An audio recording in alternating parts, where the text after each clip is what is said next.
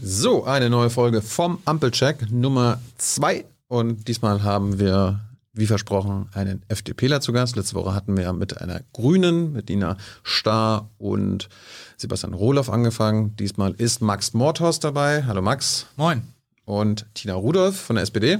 Hallo. Und ich brauche wieder Verstärkung bei der Moderation, weil ich das ja nicht alleine kann. Ich habe Hans wieder dabei. Hallo Hans. Hallo Tino. Tilo. Ach so. Hans hat es mit Namen immer nicht so. Das ist Max und das ist Tina. Ja, ich weiß. Okay. Ich, ich muss mir einen Satire-Stempel besorgen, sonst wird das alles nichts. Mhm. Gut. Das ist schon Satire. ja. Max, du bist die FDP, auf die äh, so lange hier gewartet wurde, sehnsüchtig bei den Furisten. Ähm, erzähl mal was, du bist so ein Jungdynamiker, ne? 25 Jahre alt und schon im Bundestag. Boah, wie geht das? ähm, das ist äh, in der FDP gar nicht so schwer, würde ich sagen. Also ich glaube, der letzte jüngste Abgeordnete der FDP war auch 25. Bin ja jetzt der jüngste der Fraktion und ähm, ja, vor vier Jahren angefangen, mich politisch, politisch zu engagieren und ähm, dann über die Jugendorganisation, die Jungen Liberalen, so ein bisschen in das Ganze reingefunden, das Arbeiten gelernt. Das ist ja nichts, was man äh, sonst so kennt mit diesen Sitzungen ewig und solche Sachen. Und äh, dann habe ich kandidiert und äh, war dann auch erfolgreich. Wie du sagtest, vor vier Jahren angefangen, also vor vier Jahren, glaube ich, in die FDP eingetreten.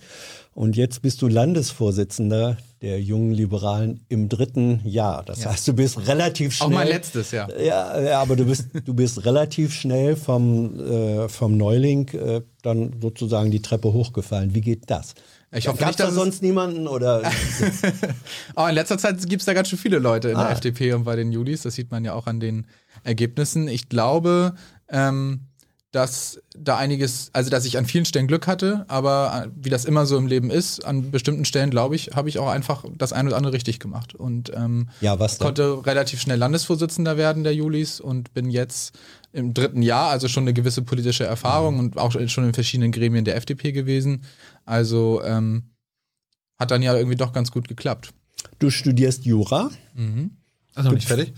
Am Ende sozusagen. Ah, ja. mhm. Staatsexamen schon? geschrieben und mündliche bald. Oh. Ähm, als politische Idole. Wollen wir, wollen wir abwarten, ne? Du guckst, ja, ja, krass. Du guckst wann, so wann hast du geschrieben? Also während des Wahlkampfs, im, im mhm. Wahlkampf? Okay. Als politische Idole nennst du Guido Westerwelle und Helmut Schmidt. ja. Das, wie bringst du das zusammen? Ich finde es immer ganz schrecklich, politische Idole zu nennen, aber man wird ja immer gefragt, deswegen habe ich hm. mal so ein paar Namen aufgeschrieben. Ähm, Guido Westerwelle ist einer derjenigen, die mich ziemlich unbewusst und je älter ich werde oder je länger ich das sozusagen in der Politik mitbekomme, desto mehr merke ich es auch, äh, politisiert hat. Also das, der war ja nicht so, also 2011, mhm. das war so, dann ging es langsam zu Ende mit der Politik bei ihm oder mit der aktiven. Ähm, das ist zehn Jahre her. Und da war ich selbst 15 Jahre und ich merke aber, dass seine Redekunst und wenn man sich das auch später anschaut, äh, mich sehr beeindruckt hat. Mhm. Und Helmut Schmidt ist gerade, ich komme aus einem eher sozialdemokratischeren Haushalt, würde ich sagen. Habe mich sozusagen emanzipiert. Ja. Und äh, da war für viele Helmut Schmidt so ein Idol. Also meine Großeltern, da würde ich sagen, die waren nicht so SPD, aber auch äh, das Bücherregal voll mit Helmut Schmidt Büchern und immer auch was gegeben. Äh, ja, du engagierst dich ja jetzt politisch, dann nimm mal dieses Buch und so. Ähm, der hat auch schon, glaube ich, viel großen Eindruck gemacht und äh, für mich auch sehr bewegend. Aber es ist immer schwer, so ein politisches Idol zu nennen. Und bei den Users warst du nie? Nee, nie. Warum? Ähm, ich hatte mich, also ich war tatsächlich nie so 100% sicher, dass ich jetzt, also ich muss jetzt zu den jungen Liberalen, zu der FDP, aber ich habe mir das mal angeschaut bei den anderen, ähm, als ich schon bei den Julis war und dann lernt man die ja kennen über so bestimmte Vereine und man tauscht sich ja untereinander unter den demokratischen äh, Parteien aus. Und ähm, da habe ich auch mal mit Jusos und äh, Veranstaltungen besucht und mit der Grünen Jugend. Und ich, meine persönliche These ist, man merkt schon, wie die Menschen zu einem passen, ob man da richtig ist. Also wenn man, also wenn du zu, zu den Julis gehst, zur Jungen Union, zur Grünen Jugend oder zu den Jusos und du fühlst dich da gut aufgehoben und menschlich sehr passend, dann ist die Wahrscheinlichkeit hoch, dass du da auch richtig bist. Was, äh, wenn du kannst das in einem Satz oder in einer These fassen, warum du richtig für die FDP oder die FDP richtig für dich ist. Was ist das Kernargument? Mm.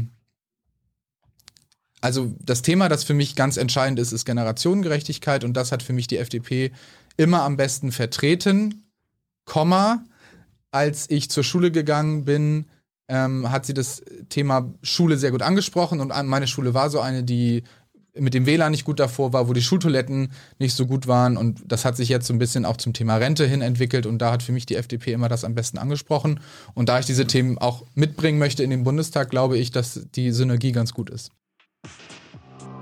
Hi, Tyler hier, Producer von Jung und Naiv. Ohne euch gibt's uns nicht. Jeder Euro zählt und ab 20 landet ihr als Produzenten im Abspann auf YouTube.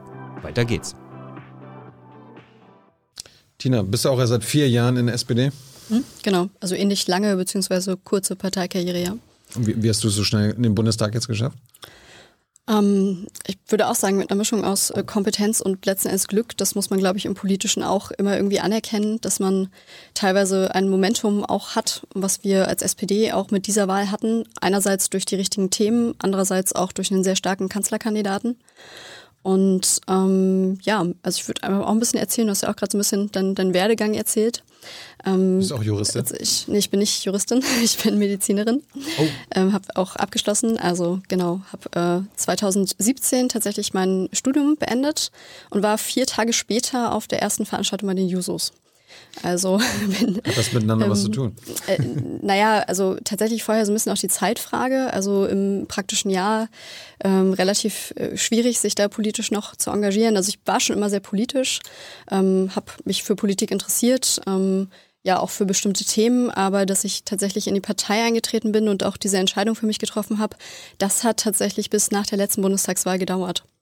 Ich fand damals den Wahlkampf der SPD durchaus beeindruckend. Also mit Martin Schulz ist ja da auch jemand angetreten, der das Thema Gerechtigkeit für unsere Gesellschaft erst sehr erfolgreich zentralisiert hat, aber dann damit letzten Endes ja nicht erfolgreich war. Also das Ergebnis, auf dem die SPD gelandet ist, ich brauche es jetzt nicht wiederholen, wir sind froh, dass die Zeiten vorbei sind. Ähm, das war ja in der Geschichte wirklich eine, ein unglaubliches Wachrütteln und ja, viele Personen, auch ich, haben sich schon gefragt, warum. Es ist so eine altehrwürdige Partei, die schon so lange für die Interessen der Menschen streitet, die versucht, ihren eigenen Kompass immer danach auszurichten, was ist für die Menschen gerecht, was ist für die Gesellschaft gut. Man kann jetzt über viele Dinge auch streiten. Gerade Hartz IV ist ja immer so ein Thema, was auch wieder, ähm, wieder thematisiert wird und ähm, wo es auch eine neue Ausrichtung gab. Aber die SPD ist doch die Partei, die für die Gerechtigkeit steht und die das in meiner Wahrnehmung wirklich sehr konsequent seit ziemlich langer Zeit vertritt und die gleichzeitig auch eine Kompetenz hat in vielen Bereichen. Hat das und, was ja. äh, damit zu tun, dass ihr eine Gemeinsamkeit habt, die etwas Trennendes ist? Ihr seid beides, sag ich mal, Kinder von der Ostsee. Der eine kommt aus Schleswig-Holstein und die andere kommt aus Mecklenburg-Vorpommern Sehr ursprünglich. Ja, äh, also du bist auf Usedom aufgewachsen und dann ja. im Alter von elf Jahren innerdeutsch äh, migriert nach Thüringen. Nee, 19. Ich war 19. 19? Ja, also zum Studium, genau. Ah, zum Studium. Okay, ja. dann habe ich da wieder einen von meinen Fehlern drin. Ist gut, gut dass ihr nicht alles wisst. Das ist sehr beruhigend ja. eigentlich. Ja, ja. ja. ähm, äh, ist das ein sehr großer Unterschied für dich? Äh, äh also MacPom und Thüringen, beides neue äh, Bundesländer, ehemalige DDR. Ähm, Gibt es da mehr Verbindungen oder ist das sehr unterschiedlich? Mm, also ich fühle mich in Thüringen sehr zu Hause, habe mich auch da von Anfang an sehr wohl gefühlt. Also ja, wüsste ich jetzt nicht, was das Trennende wäre, außer dass äh, Usedom natürlich den Strand hat und Thüringen jetzt das, was ich als Berge bezeichnen würde. Ich weiß, mhm. die Leute aus äh, Bayern würden äh, mich dafür verprügeln ähm, und das eher als Hügel bezeichnen, aber nee, also ich fühle mich in Thüringen wirklich sehr wohl und habe mich da auch schon immer sehr wohl gefühlt, ja. Mhm. Du bist, äh, also wenn man das SPD-Parteibuch hat, da steht ja auch der demokratische Sozialismus drin. Bist du eine demokratische Sozialistin? Ja.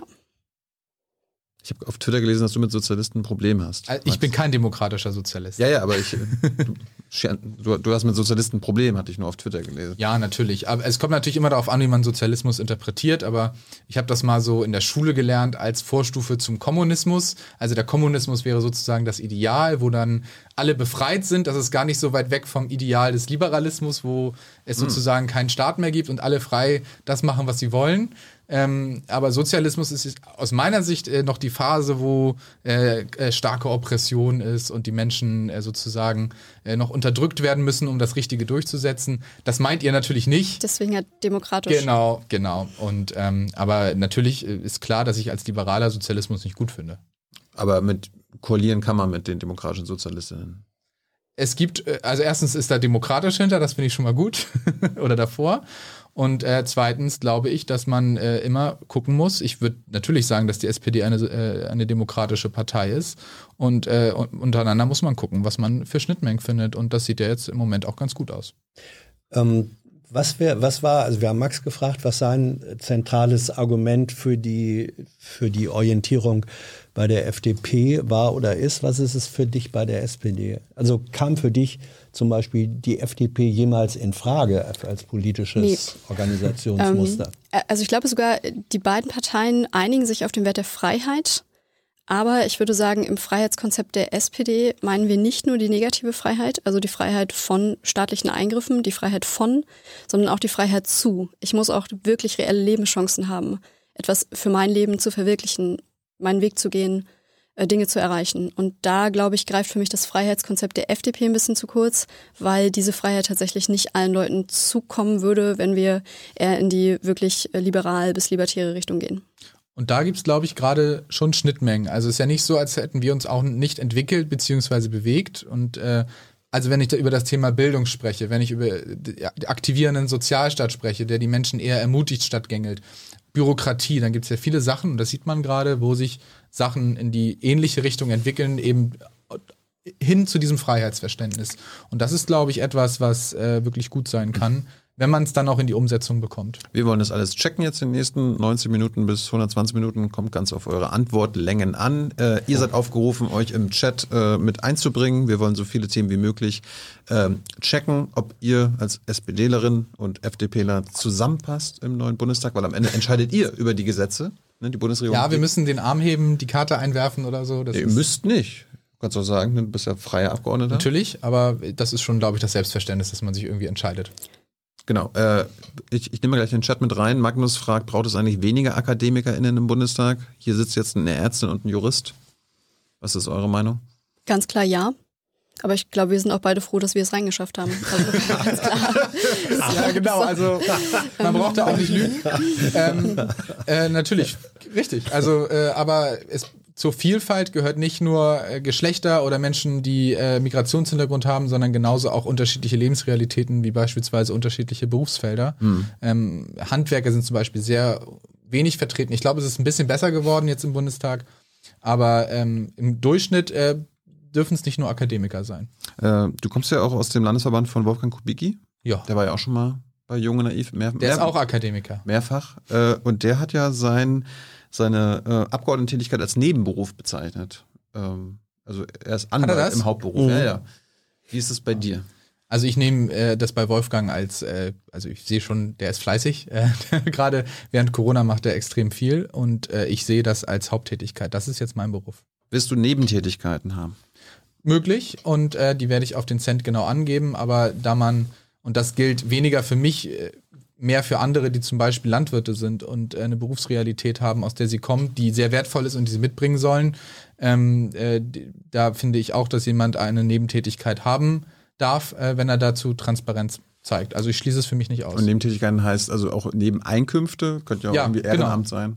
Was, was für Nebeneinkünfte? Also Ehrenamt natürlich, aber Nebeneinkünfte, das kann ich jetzt noch nicht abschätzen. Grundsätzlich konzentriere ich mich erstmal auf das, was ich jetzt habe und habe gar keinen Kopf dafür, was da jetzt für Nebeneinkünfte generiert werden könnten, da ich auch nicht, äh, allein schon aufgrund meines Alters nicht aus einem krassen Berufsfeld komme. Deswegen wird es für mich eher nicht in Frage kommen.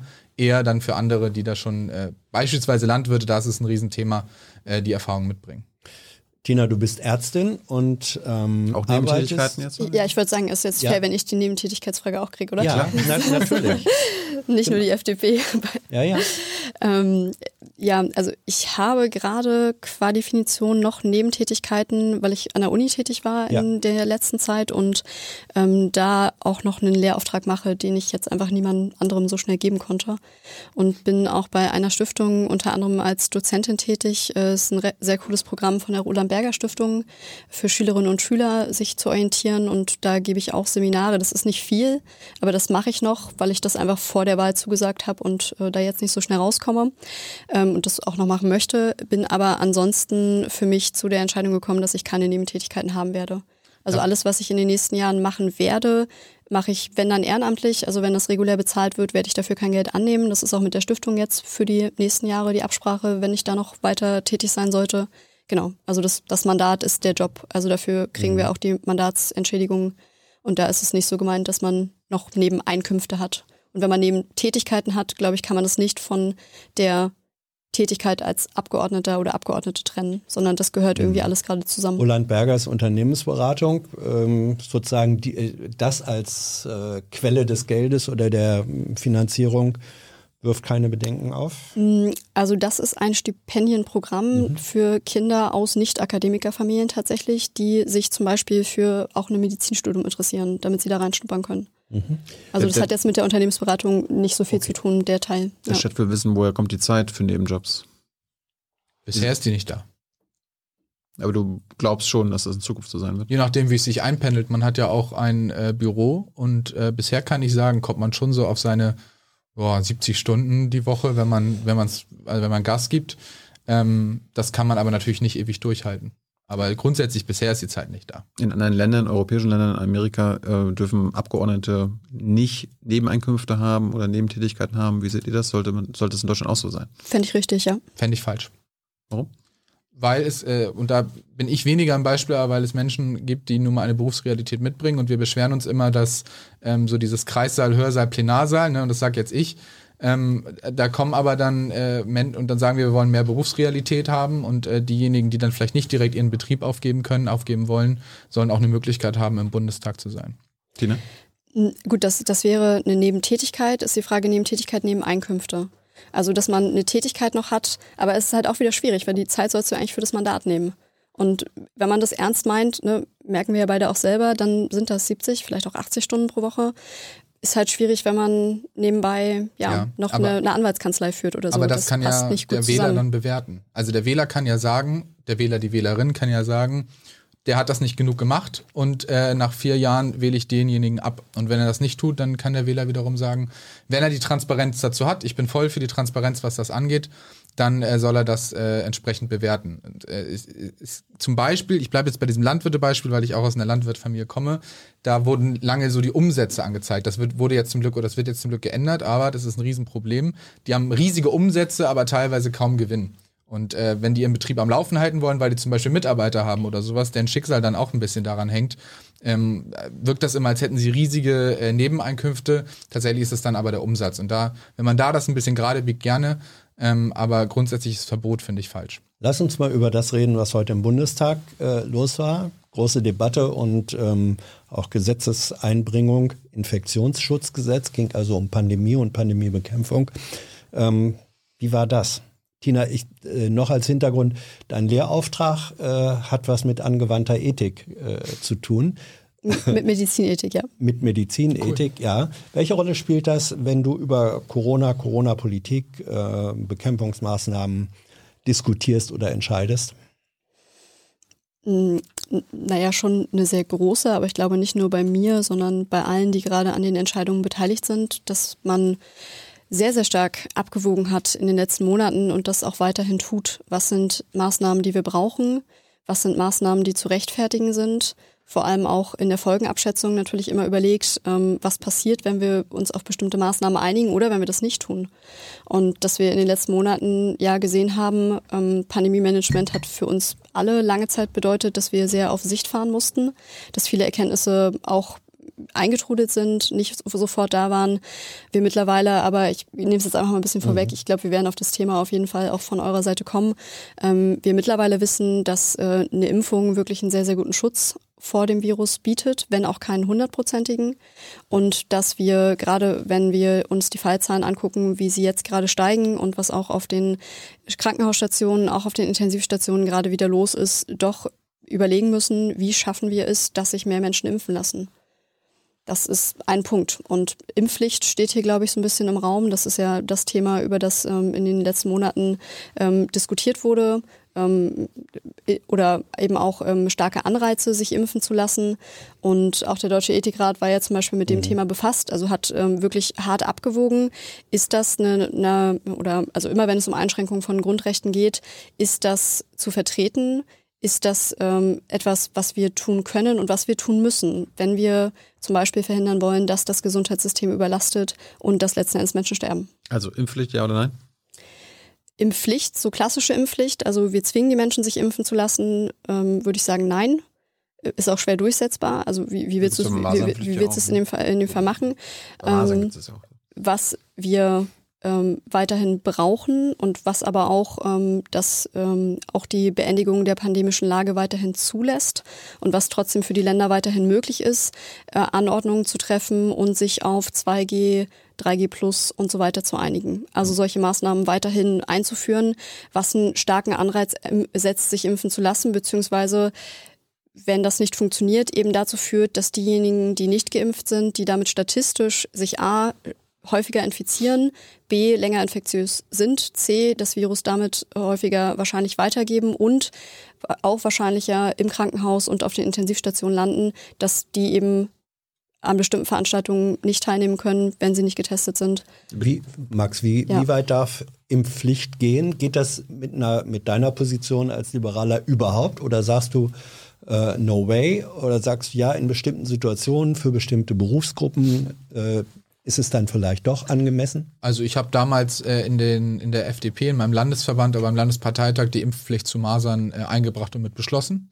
Ähm, das ist also äh, keine Entweder-Oder-Frage. Das ist wieder dieses Thema mhm. neg nur negative Freiheit oder ist Freiheit nicht eben auch neben negativer Freiheit, natürlich gibt es Abwehrrechte, aber eben auch eine Ermöglichung beziehungsweise die Abwägung von verschiedenen Dingen. Ähm, bei der Corona-Impfpflicht ist es nun mal so, dass eine Garantie gegeben wurde, dass man das nicht möchte und dass es Beispiele gibt. Äh, Beispiel, also Portugal nenne ich immer gerne, keine Impfpflicht, deutlich über 90 Prozent Impfquote. Also äh, das finde ich, hast du eigentlich ganz passend gesagt, dass es äh, ganz andere Mechanismen gibt, ganz andere Anreize gibt, äh, Menschen zum Impfen zu bewegen. Und äh, man sieht, man braucht sich alle Graphen nur angucken, ähm, alle Grafiken. Äh, das ist zu großen Teilen, leider nicht, leider nur zu großen Teilen, aber zu großen Teilen eine Pandemie der Ungeimpften. Eben. Und ähm, das ist eine Riesengefahr und deswegen aufrufen, aber nicht verpflichten. Eben, Freiheit geht in unserem Land nicht ohne Verantwortung. Da, daher, äh, die meisten Ungeimpften sind freiwillig ungeimpft in Deutschland. Circa ein Drittel aller, die geimpft werden könnten, äh, sind ungeimpft. Äh, können wir uns deren Freiheit leisten? Was bedeutet leisten? Ähm, im Gesundheitssystem. Und, in, und dieser, welche Freiheit? in dieser Pandemie. Also in der, im Gesundheitssystem ist es nun mal so, dass wir ein Solidarsystem haben ähm, und ich glaube, das will erst recht nicht die SPD äh, abschaffen. Deswegen. Nee, das meinte ich ja nicht. Aber ob wir uns das insgesamt als Gesellschaft leisten können. Dass es jetzt so weitergeht. Wir haben heute neue Rekordzahlen. 50.000 Neuinfektionen. Ja. Wir werden äh, genau. wahrscheinlich 100.000 weitere Tote haben, laut Christian Drosten. Können wir uns das leisten, diese Freiwilligkeit der Ungeimpften weiterzuführen? Im Moment so ganz klar nein. Wir können uns nicht leisten, nur so eine niedrige Impfquote zu haben. Aber man sieht ja zum Beispiel an Portugal, dass es nicht über und dass es dabei nicht über eine Pflicht funktioniert, sondern dass es eben um ganz andere Sachen geht. Um, zum Beispiel was? Wir haben ein Drittel ein Drittel der Leute sind nicht geimpft. Wie können wir das jetzt durch irgendwelche anderen Kampagnen, durch andere ja. Anreize ändern? Also ich komme aus Schleswig-Holstein, wir haben einen liberalen Gesundheitsminister, der hat eine der höchsten Impfquoten Deutschlands und eine der niedrigsten Infektionsraten Deutschlands. Ein liberaler Gesundheitsminister. Ähm, das machen wir mit mobilen Impfteams äh, schon seit langer Zeit. Wir haben die Boosterimpfung frühzeitig vorbereitet, gerade für vulnerable Gruppen. Ähm, bestimmte Anreize an in Stadtteile gehen, wo die Impfquote sehr niedrig ist. Also da gibt es Möglichkeiten. Da muss man eben kreativ werden. Ich habe mich mich auch gewundert, wie das äh, teilweise mit Häme begleitet wurde, als es, ich glaube, eine Currywurst oder so dazu Bratwurst. gab. Eine Bratwurst. Ja. Äh, ich bin nicht so der Wurst-Fan, aber ähm, und ich finde das total wichtig, dass sowas gemacht wird. Es gibt äh, Berechnungen von äh, Modellierern, äh, die kommen zu dem Ergebnis auf Basis der aktuellen Dynamik, dass es sein kann, gut sein kann, dass zu Weihnachten äh, die vorhandenen und noch aus der Reserve zu holenden Intensivbetten äh, nicht ausreichen werden, ähm, können wir uns eine solche Situation leisten. Nächste Woche sogar schon. Also das, das Schlimme ist ja, selbst wenn wir jetzt nochmal richtig zulegen beim Impfen, also wenn jetzt nochmal Leute überzeugt werden, sich impfen zu lassen, braucht das ja eine Weile. Das braucht ja sechs Wochen, bis die den vollen Impfschutz haben. Die brauchen zwei Impfungen, noch eine gewisse Wartezeit, kommt jetzt drauf an, welche Kombi. Aber das ist trotzdem, also die Situation ist hochdramatisch. Also man kann nur an alle Menschen appellieren, das wirklich so schnell wie möglich zu tun, sich impfen zu lassen. Ja, aber wenn es nicht passiert. Wenn es nicht passiert, dann steuern wir genau auf die Situation zu, die ihr skizziert habt. Und dann wird es ein weiterer harter Winter im Gesundheitssystem werden. Und zu Recht fragen uns die Leute, warum es dazu gekommen ist. Und zu Recht überlegen viele Menschen im Gesundheitssystem gerade, ob sie wahrscheinlich nicht in der Hochphase der Pandemie, also da ist natürlich auch eine, ähm, ja, für die Menschen, die da arbeiten, ähm, oft das so, dass, dass sie nicht mitten in der Welle hinschmeißen würden, aber dass sich schon viele überlegen, das haben wir auch in den letzten Monaten gesehen, unter diesen Bedingungen im Gesundheitswesen eben nicht langfristig arbeiten zu können. Also die Pandemie hat ja auch deutlich gemacht, ähm, das, was es an Personalproblemen, was es ähm, an Problemen ähm, bei den Gefühl, also gefühlt bei den Arbeitsbedingungen gibt im Gesundheitswesen, dass die nochmal sehr viel stärker zutage getreten sind. Nicht, dass das vorher nicht so war, aber dass jetzt die Aufmerksamkeit dafür da ist. Ja. Und wenn wir uns die Pflege angucken, dass wir viele Intensivbetten, wie du sagst, also wenn die knapp werden, liegt das nicht daran, dass wir die Betten, also die Bettgestelle mhm. nicht haben oder dass es die Beatmungsmaschinen nicht geben könnte, sondern man braucht auch Leute, die die betreiben können. Und man kann auch so schnell, ne, man hat das gemacht, dass auch Studierende sich engagiert haben, äh, mitgeholfen haben. Aber so schnell kann man eben die Leute auch nicht einfach an ein Intensivbett stellen und sagen, mach mal. Also das funktioniert so nicht. Also ja, das ist ein Problem. Ich lese mal vor einen Post äh, aus dem Chat, Lady Lynn schreibt so, jetzt ist es soweit. Wir haben einen Patienten mit frisch diagnostizierten Leberkrebs, den wir nicht operieren dürfen da aufgrund seines Alters eine Intensivbetreuung mindestens für 24, äh, 24 Stunden nach der OP nötig sein wird und wir kein Bett mehr bereitstellen können. Das heißt also, die sind jetzt schon knapp. Die, die dramatische Situation ist eigentlich ähm, jetzt schon da. Äh, Darum war ja meine Frage. Ihr seid Gesetzesgeber. Ja. Ihr seid im Bundestag. Was könnt ihr machen? Ich meine, gestern hat uns die Bundesregierung selbst gesagt, die Situation ist, liegt auch daran, dass es heutzutage deutlich lockerere Maßnahmen gibt als im letzten Winter. Also müssen die wieder angezogen werden. Also wir haben ja heute etwas beschlossen dazu und äh, wir stellen vieles auch den Ländern wieder frei. Das wurde teilweise auch von der Unionsfraktion anders dargestellt. Es gibt die Möglichkeit, 2G zu machen, wenn man das in Ländern machen möchte.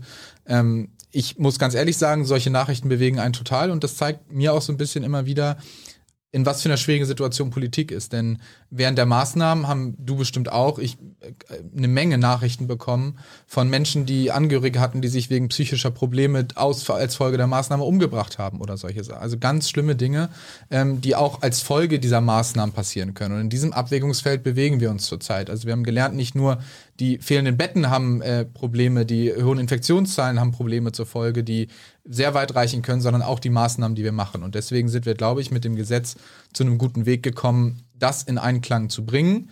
Es gibt weiterhin einen, Mengen, einen großen Instrumentenkasten äh, für die Länder, entsprechende Maßnahmen, die sind ja zuständig zu verhängen. Aber, aber jetzt, jetzt, schiebst du das denn auf ja, die Länder, ne? Also, nein, ich schieb's nicht auf die Länder. Was könnt ihr als Bundestag machen? Wir haben die gesetzliche Grundlage heute geschaffen. Wir haben die damit, Grundlage damit, geschaffen, um damit das eine notwendige Bundes, Maßnahmen Damit das eine Bundesland was anderes machen kann als das andere. Das, wenn die Infektionszahlen entsprechend sind. Also ich verstehe nicht, warum Schleswig-Holstein ähm, die Maßnahmen hochfahren muss, wenn wir, so, solange wir relativ gut davor sind und während in Bayern die Zahlen hochschießen. Also war, war ein das, Flickenteppich, wie er immer so negativ genannt wird, ist nicht immer gleich ein Problem. Wenn wir wie viel, wie lange ist das her? Drei Wochen oder so ungefähr, als die, als drei Sprecher eurer Ampelfraktion sozusagen frohlockend vor die Kameras traten und sagten, und wir heben dann äh, die Notfallregelung auf. Und dein Parteifreund Marco Buschmann äh, sagte dann, und spätestens mit dem Frühlingsbeginn ist alles vorbei. Und er sagte, und wir werden, wenn die Notfallregelung aufgehoben ist, nur noch ganz geringe Eingriffsmöglichkeiten der Länder haben.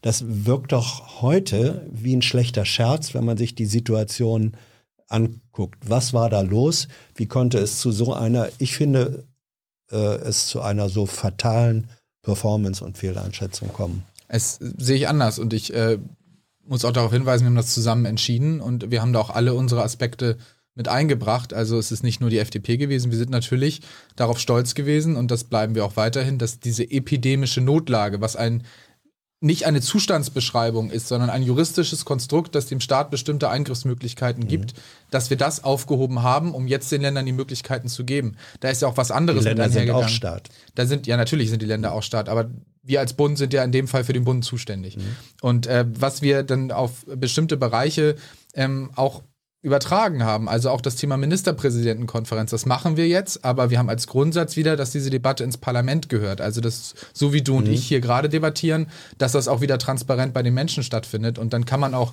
Maßnahmen machen, wenn sie notwendig sind, aber sie müssen eben debattiert werden und nicht über dieses juristische Konstrukt der epidemischen Lage. Was für eine Maßnahmen wären notwendig, wenn sich das so weiterentwickelt und uns 100.000 weitere Tote drohen, laut Christian Drosten?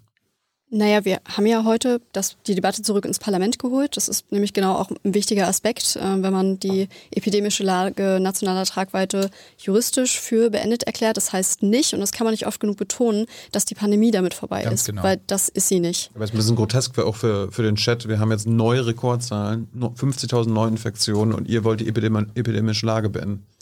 Was bedeutet, dass Maßnahmen wieder im Parlament debattiert werden, was aber auch bedeutet, dass Maßnahmen weiterhin ergriffen werden können. Welche? Was aber die Länder weiterhin tun müssen. Naja, also einmal das, woran wir uns ja auch mittlerweile wirklich schon gut gewöhnt haben, Abstandsregelungen, Masken, äh, Masken, dass auch äh, Veranstaltungen begrenzt werden können, wenn das möglich ist, dass man aber wichtig eben auch 2G anordnet und dass man über weitere Maßnahmen eben auch nachdenkt. Zum Beispiel eine berufsgruppenbezogene Impfpflicht. Das ist weiterhin möglich, was ein bisschen die Schwierigkeit ist und ähm, hat man heute in der Debatte auch gut gesehen, wer sich damit nicht so wohl geführt hat, nämlich diejenigen, die wissen, dass sie dann als Ministerpräsidenten, Ministerpräsidentinnen ähm, bestimmte Maßnahmen verteidigen müssen, wo sie eigentlich lieber sagen würden, wir müssen das machen, weil es sagt der Bund. Und da ist es schon so, dass die Länder sie hatten die Möglichkeit und sie haben die Möglichkeiten weiter zu reagieren und Maßnahmen auch wie 2G, 2G plus, 3G Konzepte äh, zu implementieren und das weiterhin zu tun. Sie können jetzt nicht mehr sagen, wir müssen das, weil der Bund uns zwingt, sondern sie können müssten, sollten sagen, wir machen das, weil es notwendig ist, weil die Zahlen bei uns dementsprechend sind. Wir sind jetzt in der vierten Welle. Die äh, vorherigen Wellen wurden immer wieder, das hat Herr Wieler, Herr Drosten und so weiter immer wieder betont, auch Frau Brinkmann, äh, am Ende durch einen Shutdown bzw. Lockdown gestoppt. Äh, du hast mal getwittert, Lockdown-Verbot für Länder, geil.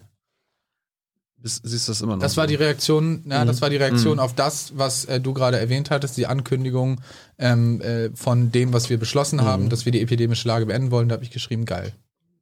Ja, aber ja. wenn am Ende alle Maßnahmen nichts nützen und uns 100.000 weitere Tote drohen, und da vielleicht äh, Lockdown in manchen Bundesländern die richtige Antwort ist, die kurzfristige Antwort, na, dann bist die, du dagegen. Na, man, man kann ja weiterhin Maßnahmen machen. Nur was wir gelernt haben, und das glaube ich, das gilt weiterhin, ist, dass solche Sachen wie Ausgangssperren oder andere Sachen, die von Gerichten auch gerne mal gekippt werden, die einfach mal gemacht werden und dann guckt man mal, ob es rechtswidrig ist oder nicht, dass sowas nicht mehr passiert. Und das finde ich geil würde es mal machen, vielleicht am Beispiel Schulschließungen, mhm. war ja auch so eine Debatte und ja. dass darüber so hart debattiert wurde, hat ja den Grund, dass wir auch gesehen haben, was das mit Kindern und Jugendlichen und letzten Endes auch mit den Familien, die die Care-Arbeit geleistet haben, gemacht hat, das letzte Jahr, dass es zu Schulschließungen kam. Auf der anderen Seite, und das wird auch jetzt so sein, wenn in einer Klasse mehrere Kinder infiziert sind oder ähm, in Quarantäne sich befinden, dann wird es ja de facto trotzdem dazu kommen, dass die Schulen geschlossen werden müssen, punktuell, wenn dort ein Infektionsgeschehen ist. Also zu sagen, die Maßnahme ähm, flächendeckende Schulschließungen ähm, ist was, was jetzt nicht mehr so einfach geht, heißt nicht, dass, wenn die Kinder in Quarantäne müssen, es de facto trotzdem wieder zu dieser Situation kommt. Und was wir Und, zusätzlich noch, Entschuldigung. Ja, alles gut. Was wir zusätzlich auch noch ganz dringend vorantreiben müssen, weil wir eben jetzt auch, damit haben wir das weißt du als Expertin besser, aber auch, glaube ich, lange nicht so gerechnet, wie infektiös noch äh, Geimpfte sein können und ansteckend sein können. Impfen ist extrem wichtig, aber es ist eben leider immer noch möglich, dass man als Geimpfter auch die Krankheit überträgt. Deswegen müssen wir testen, testen, testen. Es war eine falsche Entscheidung, dass es äh, nicht mehr kostenlos ist. Ähm, das korrigieren wir und äh, wir müssen da dringend dran, um auch notfalls in, in, bestimmten Fällen Geimpfte wieder zu testen an bestimmten Stellen in Pflege. Äh, ja, nicht nur notfalls, also das, ja, das sollte also das sollte die Regel machen, werden. Ja. Ich kann auch jedem, der geimpft ist, dazu äh, raten, dass wenn es geboten ist, sich testen zu lassen. Mhm. Ähm, das hilft zum Beispiel äh, sehr viel mehr als äh, bestimmte Pauschalmaßnahmen, um wirklich gezielt Infektionen einzudämmen. Maskenpflicht an Schulen? Kommt drauf an sollte die Wo Schule drauf? vor Ort anordnen, ähm, wenn eine entsprechende Infektionsgefahr ist. Ähm, am Platz zum Beispiel, äh, je nachdem, wie das mit der Impfung vorangeht an den Schulen. Aber schließen wir, ist weiterhin möglich. Und sollte man momentan machen, ja. Der Chat will wissen, wann für dich ein Lockdown in Frage kommt. Äh, kommt darauf an, was als Lockdown definiert ist. Den kannst, kannst du jetzt aussuchen. Also für mich kommt eine Ausgangssperre oder ähm, wenn man das als, also für mich war so das Ausgangssperre war so das krasseste. Schulschließungen waren, flächendeckende Schulschließungen waren so ähnlich. Das kommt für mich nicht mehr in Frage. Es gibt also diese ganz aktuelle Diskussion äh, hat ja viel mit dem zu tun, was Drosten jetzt gesagt hat äh, vor zwei Tagen. Und Drosten hat eben mit seiner Kenntnis, seinen Modellierungs, mit seinem Modellierungswissen, so, der hat gesagt, nach seiner Einschätzung kommt man um dieses Horrorszenario, 100.000 zusätzliche Tote, nur rum, wenn es tatsächlich, er nennt das, Kontakteinschränkungsmaßnahmen gibt. Das äh, muss dann nicht unbedingt Lockdown das ist ja noch sein. Nicht Lockdown, genau. Ja, aber, aber A, teilt ihr diese Einschätzung, dass äh, Impfen ja, Testen ja, aber dass es tatsächlich auch physischer Kontakteinschränkungen bedarf, um die, weitere, um die weitere Verbreitung des Virus einzudämmen. Also wir hatten es in Berlin, wir hatten Homeoffice-Pflicht, ja. wir hatten äh, private Zusammenkünfte nur mit einem anderen Haushalt. Das hatten wir ja unter Shutdown verstanden. Wir hatten ja nicht was italienische oder portugiesische Lockdown-Verhältnisse. Ja, nur Lockdown ist für mich so dieses Extremste vom Extrem. Ja. Das war, das finde ich, das war. Nein, aber lass uns über ja. Kontakt, über Kontakteinschränkungen. Muss das sein oder ab wann sagst du, ja, da muss es eben sein? Da hat dann sozusagen der freiheitliche Umgang mit den anderen einfach seine Grenzen? Äh, der hat natürlich irgendwo seine Grenzen und es kann, es gibt weiterhin die Möglichkeit für Maßnahmen und auch solche. Also wie das jetzt im konkreten Fall ist, das wissen die Fachpolitiker besser, aber natürlich äh, solche immer noch harten Eingriffe, aber eben nicht dieses Extremste vom Extrem, ähm, natürlich kann das passieren. Mhm. Was wir zum Beispiel, ich nehme ein konkretes Beispiel, nicht machen ja. sollen, ist Weihnachtsmärkte so stattfinden zu lassen, wie das einige Kommunen auch immer noch planen.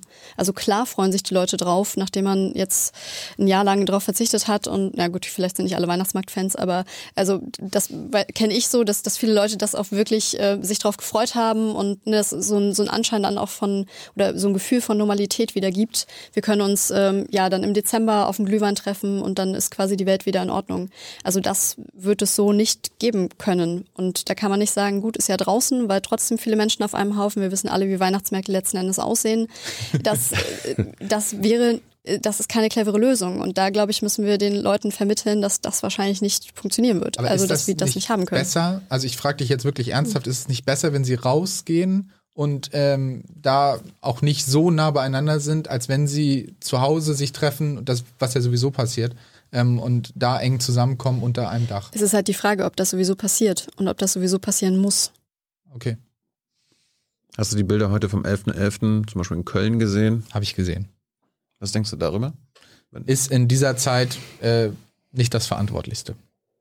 Was wäre eine politische Maßnahme von Max Mordhorst? Eine politische Maßnahme, um Karneval zu verhindern. Nee, nee um äh, solche Szenen, Massenaufläufe, die wahrscheinlich jetzt der epidemischen Lage äh, nicht gerade förderlich sind. Ja, wir, wir regieren ja auch in äh, NRW zum genau. Beispiel. Also ähm, da wird es auch entsprechende Maßnahmen geben. Also das du musst, denke ich, äh, dafür sorgen, dass die Abstandsregeln weiterhin äh, gelten an bestimmten festi äh, festlichen Anlässen und so weiter, wo erwartbar ist, dass man sich trifft und dass das natürlich auch entsprechend kontrolliert wird. Gut, ähm, äh, ich habe noch, noch eine Frage dazu. Äh, Schleswig-Holstein, das Nachbarland ist Dänemark. Mhm. Dänemark hat eine Impfquote von über 90 Prozent. Ja. Ähm, und zwar ohne Pflichten, sondern freiwillig. Was ist in Dänemark anders, dass die Menschen sich dort ähm, zu einem weitaus größeren Prozentsatz solchen Maßnahmen anvertrauen, sagen, ja, ich lasse mich impfen und so. Das ist ja eine, offenbar eine völlig andere Kultur als die, die wir zumindest in Teilen in Deutschland haben. Das ist wirklich ein interessanter Punkt, der mich auch, äh, nicht nur weil Dänemark relativ nah mhm. bei mir dran ist, Portugal habe ich schon mal als Beispiel genannt, Spanien äh, auch nicht so schlecht, was die Impfung angeht, soweit ich weiß.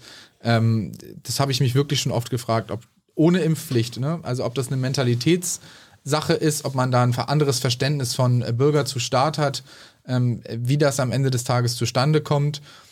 Da kann man sich wahrscheinlich ewig drüber Gedanken machen, dass ein Land, das so nah ist, eine andere Mentalität hat. Politisch mhm. können wir nur das tun, können wir uns da nur einiges von abschauen. Und das machen wir in Schleswig-Holstein. Deswegen haben wir, glaube ich, auch äh, in einigen Punkten dann äh, ganz gute Zahlen.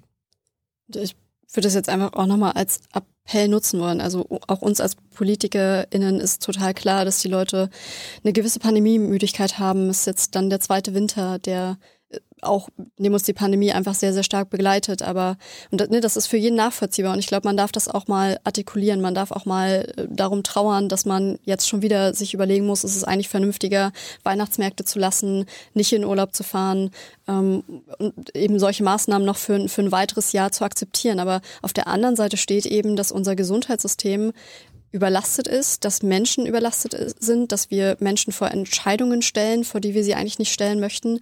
Und dass das einfach eine Situation ist, die wir verhindern müssen und die wir uns vor allem präsent halten müssen, auch ohne dessen, dass das jeden Tag in der Tagesschau zu sehen ist. Ich fand zum Beispiel die Berichterstattung wirklich, ähm, wahrscheinlich Mitte des letzten Jahres, wirklich sehr, sehr gut, dass ähm, Intensivstationen gefilmt wurden, dass gezeigt wurde, äh, trotz des stressigen Alltags. Also wenn dann noch Fernsehkameras dabei sind, macht das den Alltag nicht leichter. Aber eben dadurch zu zeigen, das ist die Situation. Also das ist nicht das, was man hört oder was man als eine Zeitungsüberschrift liest, sondern das ist gerade die Realität, auch ist ja am Virus eben nach wie vor so schwierig. Man, man sieht es nicht.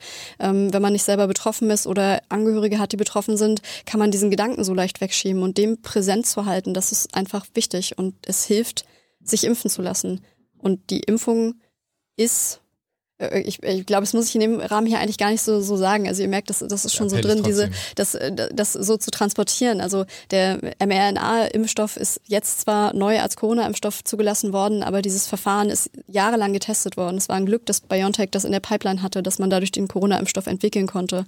Wir haben mittlerweile, also selbst diejenigen, die am Anfang gesagt haben, ich will erst mal gucken, wie es bei den anderen so wirkt und lass mich dann impfen. Wir haben ja mittlerweile mehrere Monate Erfahrung und es gibt mittlerweile auch die Empfehlungen, auch Kinder impfen zu zu können mit den Impfstoffen. Und das sollte einfach für alle, die noch nicht geimpft sind, der Appell sein, bitte lasst euch impfen, bitte helft uns allen, dass wir danach in eine gesellschaftliche Normalität zurückfinden können. Wir hatten ja vorhin schon das Thema freiwillig Ungeimpfte. Es gibt ja auch unfreiwillig Ungeimpfte ja. wie Kinder unter zwölf. Die können noch nicht geimpft werden in Deutschland.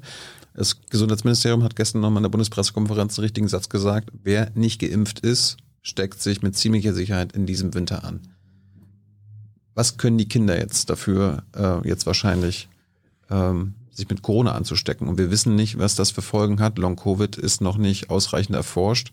Es gibt eine Menge Indizien, dass auch Kinder an Long-Covid ähm, erkranken werden. Genau. Können. Also, soweit ich das weiß, ist es für Kinder Deswegen hat die STIKO ja auch lange gezögert mit dem, korrigier mich bitte, ne? Also ähm, hat die STIKO ja auch lange gezögert mit der Empfehlung. Ähm, ist der ist bisher der bisherige Stand, dass es für Kinder relativ unwahrscheinlich ist, dass sie einen schweren Verlauf oder Langzeitfolgen haben. Das kann man natürlich erst auf Langzeit wissen, aber man ja. kann nicht alle Risik Risiken der Welt ausschließen. Aber es ist relativ unwahrscheinlich äh, für Kinder und deswegen ähm, ja, bestimmte Risiken gibt es im Leben und äh, ja, aber, ich hoffe, aber, aber die Kinder können sich das ja nicht aussuchen, ob sie dieses Risiko eingehen. eingehen. Und wenn selbst jedes hundertste Kind nur long, an Long-Covid irgendwann leidet, dann sind wir ja oder ihr dafür verantwortlich. Wollt ihr diese Verantwortung übernehmen? Dass naja, quasi das die Kinder jetzt, jetzt ja, durchseucht werden. Ja, klar, das, das lässt sich gut so moralisieren, aber das, das gleiche Risiko haben sie auch, wenn sie die Möglichkeit haben, sich mit Grippe anzustecken. Ähm, sie haben Risiken, wenn sie über die Straße gehen. Ähm, unsere Aufgabe ist ja nicht, Risiken auszuschließen. Das können wir nicht. Unsere Aufgabe ist, Risiken zu reduzieren und möglichst dafür zu sorgen, dass äh, Menschen, äh, also unserem Auftrag gerecht zu werden, für Sicherheit zu sorgen in bestimmten Fällen und Risiken so zu reduzieren, dass es für die Gesellschaft vertretbar ist. Und da ist der bisherige Stand, wie gesagt, korrigiere mich gerne, ähm, dass es für Kinder relativ unwahrscheinlich ist, dass sie einen schweren Verlauf bzw. Langzeitfolgen durch Corona haben. Also sehr viel unwahrscheinlicher, vor allem für die kleineren Kinder, ja. ja. Aber können, können wir uns das leisten, die Kinder zu durchseuchen? Was jetzt passieren würde, bitte. Die, die Frage ist, was können wir tun? Was wir tun können, ist zu versuchen, eine Impfquote zu bekommen, die sehr viel höher liegen muss als die Quote, die wir derzeit haben. Auch dann wird es noch so sein, dass eine Infektion, also sehen wir auch in anderen Ländern, nicht, nicht vollkommen verschwindet, sondern dass es trotzdem auch zur Ansteckung kommt und dass trotzdem auch Kinder nach wie vor sich infizieren können, nach wie vor eben auch das, das Virus weitergeben können. Mhm. Also, also dass wir mit, mit, mit Corona mit an sich in der Gesellschaft irgendwie leben werden, dass dieses ja. Virus da ja. ist, das ist ein Gedanke, ich glaube, mittlerweile setzt er sich auch fest und also es wird, wird uns noch eine Weile begleiten, ja. Ja, äh, und gleichwohl oder deswegen ist ja die Frage, ähm, wenn man mit dem Virus in, in irgendwelcher Form wird leben müssen, wie sieht dann die Risikominimierung äh, aus? Also äh, zum Beispiel, wenn wir über Kinder reden, Kitas als Ort für Kleinkinder, das ist ja noch eine, im Grunde eine noch extremere Situation. Ähm, jetzt frage ich dich als Medizinerin, als Ethikerin und auch als eine Frau, du hast selber auch in der Pflege gearbeitet, äh, was vor dem Hintergrund dieser Erfahrung und dieses Wissens, was sind dann die Maßnahmen, die du für richtig und geboten hältst? Ich finde es richtig, dass wir appellieren müssen, dass wir auch Maßnahmen brauchen, wie zum Beispiel 2G-Konzepte, die zu einer höheren Impfquote führen. Und dass wir für, für Kitas und auch für Schulen, gutes Beispiel, ähm, Luftfilteranlagen. Also dass man abgesehen davon jeden Schutz noch bieten kann, den es gibt ist auch ein Thema, das hat uns im letzten Jahr begleitet, dass man versucht hat, Schulen und auch äh, Kindertageseinrichtungen mit äh, guten Luftfilteranlagen auszustatten. Hat auch ähm, ein bisschen gebraucht, ehe Programme angelaufen sind. Ähm, ich weiß auch, dass viel auf, auf eigene Initiative da erst möglich gemacht wurde, dass es äh, ein Stück gebraucht hat, bis das Ganze angelaufen ist. Das, das hätte im Idealfall schneller gehen sollen, aber solche Maßnahmen natürlich auch zu überlegen. Also dass das Infektionsrisiko natürlich so niedrig sein sollte wie irgendwie möglich. Und ja, die Kinder, gerade die, die wir nicht impfen können, profitieren davon, wenn alle anderen geimpft sind. Also ja, wenn und das bedeutet, äh, soll es eine Impfpflicht für Lehrkräfte und Betreuungskräfte in Kitas geben? So wie das ja auch diskutiert wird, du hast das vorhin angedeutet. Das fände ich persönlich fände das richtig, ja. ja. Dass diejenigen, die im engen Kontakt sind mit, also die einerseits auch, auch viel Personenkontakt in eben Gesundheits- und sozialen Berufen haben, ähm, die dadurch äh, das Virus ja auch weitergeben können, dass die geimpft sein müssen. Max, mhm. Impfpflicht für Lehrkräfte? Habe ich, hab ich gesagt. Also wir haben äh, da ein Versprechen gegeben und ähm, wenn gesagt. die Situation nicht so krass extrem wird, dass äh, wir wirklich alles brechen müssen, die ist extrem. dann ähm, äh, sollten wir darüber nachdenken, aber ansonsten, also bin ich dagegen. Ab wann müssen wir darüber nachdenken? Also wenn es wirklich so kommt, ich erinnere mich mal daran, dass äh, das wurde mir mal erzählt, dass man als als diese Pandemie angefangen hat, hat man darüber nachgedacht, wie man das mit Notparlamenten macht, weil dann wirklich alle im Krankenhaus liegen von den Abgeordneten und ähm, das ist ja bisher zum Glück auch nicht eingetreten. Ähm, also wenn wir da wirklich massenhaft riesige weitere Probleme kommen und es wirklich so passiert, wie die Modellierer sagen, die haben sich auch schon oft geirrt, ähm, dann wird man das äh, sehen müssen. Aber grundsätzlich keine Impfpflicht äh, für Lehrkräfte also, und äh, Erzieher. Ich, ich tue mich mit dem Gedanken ja auch nicht leicht. Also gerade wenn es um, ums nee, Pflegepersonal geht, die, die allermeisten ja. lassen sich ja auch freiwillig impfen. Es gibt genau. ein paar, die das nicht tun. Man muss natürlich auch überlegen, was macht das mit den Leuten? Also wenn die jetzt eine Impfpflicht vor die Nase gesetzt bekommen, also äh, gesagt bekommen, äh, wenn du nicht geimpft bist, dann darfst du nicht zur Arbeit kommen. Demzufolge gibt es auch keine Lohnfortzahlungen. Das, und, und das sind ja auch Leute, die während der gesamten letzten Monate im Gesundheitssystem gearbeitet haben, das System mit aufrechterhalten haben. Natürlich muss man das stark abwägen. Das sagt übrigens auch mhm. sowohl der Deutsche Ethikrat als auch die Leopoldina, aber wir müssen das auf jeden Fall diskutieren. Und diejenigen, die eben in starken Personenkontakt sind. Es gibt jetzt auch immer mehr Pflegeheime zum Beispiel, bei denen ähm, Ausbrüche da sind, bei denen dann auch wirklich sich reinweise Bewohnerinnen und Bewohner infizieren, auch viele davon sterben und dann das rauskommt, das Pflegeheim hatte halt nur eine Impfquote von 50 Prozent, mhm. hat halt nicht gereicht, also wenn überhaupt. Und das ist, also die Menschen, die da arbeiten, die leisten mit ihrer Arbeit natürlich viel für die Gesunderhaltung der Menschen, aber sie sind eben auch in der Position, dass sie, wenn sie nicht geimpft sind, die Personen dann auch schädigen können. Das muss man vielleicht auch nochmal hervorheben. Wir haben unter Lehrern eine relativ hohe Impfquote, soweit ich weiß. Das also, da sind wir eigentlich schon ganz gut davor. Wir machen jetzt gerade mit dem Gesundheits äh, Gesundheitssystem an sich weiter. Der Chat wundert sich, äh, du willst also jetzt das Horrorszenario von Drosten abwarten, ob das eintritt. Und wenn es eingetreten ist, überlegst du nochmal wegen Impfpflicht. Also bisher ist das Horrorszenario nicht eingetreten. Das muss dann also erst eintreten, damit du drüber nachdenkst. Bisher ist es nicht eingetreten und es ist auch im letzten Winter nicht eingetreten.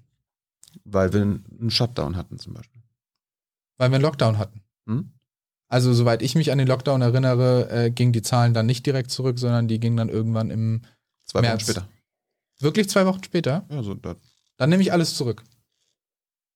Und zwar was? Also wenn der Wellenbrecher-Lockdown im November, der, der genannt wurde als Wellenbrecher-Lockdown, den machen wir bis Ende des Monats, dann ging es weiter über den Dezember, da gingen die Zahlen dann nochmal hoch, dann hat man nochmal die, die Daumenschrauben angezogen. Dann wurde am 16. Januar nochmal gesagt, wir ziehen nochmal an. Also dieser Wellenbrecher-Lockdown und zu sagen, wir machen jetzt mal alles runter und dann geht das schon, das hat erwiesenermaßen nicht funktioniert. Weil es ihn nicht gegeben hat. Wann hat es den denn gegeben? Also hat es den im November Es hat- gegeben, hat es den nee, im es Dezember ihn, oder im es Januar hat ihn gegeben? eben nicht gegeben. Okay. Ähm, also da, jedenfalls, wenn nicht diese, diese, Mhm. der Begriff war ja von Lauterbach äh, geprägt worden. Er hatte gesagt, wir müssten eigentlich jetzt das und das machen, damit. Und dann war typischer politischer Kompromissweg. Dann wurden Teile des Lauterbachschen, ich sag mal, sehr energischen Paketes wurden gemacht, andere aber wieder nicht. Dann war also Weihnachten in komischen Konstellationen, so und so viel durften und dann wieder nicht. Und dadurch äh, gab es diesen Wellenbrecher als Gesamtpaket nicht, sondern immer so scheibchenweise und etappenweise. Und deswegen kamen dann so- eigenartige Wellen in der Welle äh, vor. Aber äh, sozusagen den Wellenbrecher als äh, konsequente Maßnahme gab es so. Ja, wie, wie hatte Erinnerung man auf nicht. die erste Welle verwiesen? Ja. Da haben wir uns alle fast schon freiwillig eingeschenkt. Genau, da war die Freiwilligkeit Ja, und die sind die Überzeugung Leute zu ein Hause Riesenthema. geblieben. Ja. Ähm, da hat man nämlich, also das war ja auch wirklich, da waren ja auch wir voll dabei und haben dann auch Ja. gesagt, und ähm, da hatte man privat auch wirklich, also ich persönlich auch Angst. Mhm. Und äh, das haben ja jetzt auch noch viele Menschen, deswegen auch äh, berechtigterweise. Aber ähm, aus meiner Sicht äh, ist da immer auch die, die Überzeugung dahinter, egal welche Maßnahmen du machst, ein Riesenthema. Und ähm, das hat man gesehen. Äh, ich glaube oder ich finde, ich habe da eine andere Geschichtsschreibung. Das wird sich dann am Ende in den nächsten 20, 30 Jahren zeigen, äh, wie man das bewertet. Aber aus meiner Sicht hat dieser Wellenbrecher-Lockdown, der dann am Ende drei, vier Monate gedauert hat, gerade gezeigt, dass viele Maßnahmen eben nicht funktionieren. Gut, wir machen, wir machen weiter. Okay. Ähm, zur Pflege, politische Forderungen zur Pflege, Krankenpflege, Altenpflege an sich. Äh, Tina, du bist in den Wahlkampf gezogen, du forderst die Abschaffung der Fallpauschalen. Eine grundlegende Überarbeitung der Fallpauschalen, ja. Ich hatte die Abschaffung der Fallpauschalen. Na, du hast gelesen. gesagt, es, äh, Fallpauschalen setzen falsche Anreize. Genau. So. Und das bedeutet, A, welche falschen Anreize werden gesetzt und B, was hieße denn dann Überarbeitung? Also die falschen Anreize sind die, dass ähm, Beispiel Krankenhäuser ähm, finanzielles Volumen dadurch generieren, dass sie hohe Fallzahlen generieren. Also man kriegt für einen Fall, ähm, beispielsweise das gebrochene Arm, dann gibt es einen pauschalierten Betrag, also einen, der nach äh, DRG, also Diagnostic Related Group, zugeteilt wird. Und mit diesem Betrag muss das Krankenhaus dann alles finanzieren, was mit diesem Fall zusammenhängt. Und das setzt den Anreiz, eben möglichst viele Fälle zu haben, um eben dadurch auf die Finanzen zu kommen, die man als Krankenhaus so braucht. Das hat in der Vergangenheit dazu geführt, ähm, ist mit der Pflege mittlerweile ein bisschen anders, weil man die Pflege auch aufgrund ähm, auch des sozialdemokratischen Drucks ähm, aus den DRGs mittlerweile rausgenommen hat, dass man eben sagt, das ist, äh, setzt Anreize dann mit diesem pauschalen Budget, was man hat, doch auch zu sparen, also zu gucken, wie, wie können wir möglichst sparen. Das heißt, man versucht einzelne Budgets zu kürzen und zum Beispiel an den Personalkosten hat man in der Vergangenheit sehr stark gespart. Dass das nicht mehr geht, da ist der erste Schritt eben schon getan, zu sagen, die Personalkosten in der Pflege nehmen wir aus diesem Budget raus. Und das ist einfach ein Weg, den man noch viel, viel konsequenter weitergehen muss, indem man sagt, die Krankenhäuser bekommen nicht das Geld für die Fälle, die sie haben, weil das eben den Anreiz setzt, mehr Fälle zu generieren, sondern die Krankenhäuser bekommen Geld für das, was sie machen sollen, nämlich eine Struktur vorzuhalten, dass Menschen gesundheitlich versorgt werden können und dann eben Geld für Personal, für Equipment, ähm, auch Investitionskosten sind nochmal ein anderes Thema, aber eben für alles zu haben, was sie brauchen, um eine gesundheitliche Versorgung aufrechtzuerhalten. Und es kann nicht sein, dass sie in der Zwickmühle sind, das können wir nur machen oder eine Geburtenstation können wir uns nur dann leisten, wenn wir äh, x Hüften auch noch operieren, quasi unabhängig davon, ob die Leute jetzt eine neue Hüfte brauchen oder nicht. Max- Das ist ein falsches Anreizsystem. Max, alle Länder, die die Fallpauschale in der Welt eingeführt haben, haben sie wieder abgeschafft, außer Deutschland. Tina möchte sie auch abschaffen. Was mit dir? Ich finde den Grundgedanken schon richtig, dass mit öffentlichen, gerade mit öffentlichen Geldern auch verantwortungsvoll umgegangen werden soll. Aber wir müssen einsehen, und das werden wir jetzt je nachdem verhandeln, dass Fallpauschalen auch in gewisser Weise dazu geführt haben, dass bestimmte Operationen, wie du es gesagt hast, einfach gemacht werden und gemacht werden. Also Fälle generieren, hast du es, glaube ich, genannt. Und äh, wir werden jetzt gucken, wie man da zu einer guten Lösung kommt. Aber da bist du mehr die Expertin als ich. Hast du eine bessere Idee? Eine bessere Idee als äh, Ne, von äh, dir? das aktuelle System ist ja immer noch Fallpauschalen für Erwachsene. Gibt, glaube ich, nicht mehr für alle, ne? Kinder und so. Das ist, Genau, es gibt das schon ist, Aufweichungen. Also Da kann man, kann man den Rest ja auch. Das ist das, was abschaffen. konkret geplant ist. Also Ja. Du möchtest das derzeitige System mit den Fallpauschalen beibehalten. Wir werden oder wir müssen es gegebenenfalls modi modifizieren Mhm. und ähm, in, weitergehend oder tiefergehend, so wie du zum Beispiel, bin ich kein Experte, sondern muss mich da auf Fachpolitikerinnen und Fachpolitiker verlassen. Wie China. Ja. Oder aus meiner Partei. Max, was, was würdest du zu, einem, zu einer politischen Forderung sagen, die heißt, es darf keine Rendite, Rendite mehr ähm, mit Gesundheitsleistungen erwirtschaftet werden? Das, das mit dir zu machen? Nein, ähm, das finde ich in der Pauschalität nämlich falsch. Ich finde, dass wir mit der Mischung aus privatem und also privat, wo man nun mal auch profitorientiert ist, ähm, und staatlichen äh, Institutionen ziemlich gut gefahren sind. Das hat man auch in der Pandemie gesehen. Bei allem, was wir verbessern und ändern müssen, ist diese Mischung und äh, glaube ich aus staatlichem und privaten und anderen Trägern, es gibt ja auch kirchliche zum Beispiel, eine sehr gute. Und deswegen in bestimmten Bereichen sollte Profit nicht im Vordergrund stehen. Das finde ich wichtig. Auch in der Gesundheitsversorgung äh, sollte Profit nicht das zentrale Thema sein, sondern es sollte darum gehen, äh, die Menschen bestmöglich zu versorgen. Ähm, es gibt aber eben auch Situationen, äh, da muss etwas wirtschaftlich sein oder da, da, schadet es nicht, wenn etwas wirtschaftlich ist. Indem es zum Beispiel dazu beiträgt, dass äh, Strukturen vereinfacht werden, dass Bürokratie verringert wird und dadurch am Ende des Tages auch mehr Zeit für die Menschen bleibt. Was heißt halt nicht zentral sein? Also Profit, von was gehen wir aus? Von 5 Prozent? Das ist halt so von einem Volumen, was ein Krankenhaus umsetzt, schon echt viel. Mhm. Das, und das ist das Geld der Versicherten, was eigentlich der gesundheitlichen Versorgung zugutekommen könnte. Genau, also deswegen eben sollte Profit nicht im Vordergrund stehen oder der einzige Antrieb für ein Krankenhaus sein. Da muss man dann an die entsprechende Finanzierung ran. Aber dass es grundsätzlich auch private Krankenhäuser gibt, die Profit machen dürfen, finde ich nicht falsch. Tina, du weißt ja, woher dieses Zitat stammt. Es dürfen im Gesundheits-, mit Gesundheitsdienstleistungen keine Rendite mehr erwirtschaftet werden. Das äh, ist immer noch auf deiner Webseite zu lesen. Ähm, Jetzt sagt Max, naja, es gibt Bereiche, wo es vielleicht doch ganz gut ist. Also ich finde diesen Grundgedanken falsch. Mit der Gesundheit der Menschen und das, also das Geld, was umgesetzt wird im Gesundheitssystem, bezahlt wird es ja letzten Endes durch die Krankenkassen und damit durch die Beiträge der Versicherten.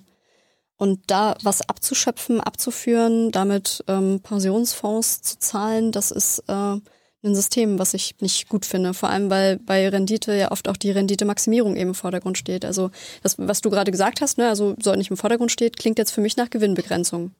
Falsches Wort?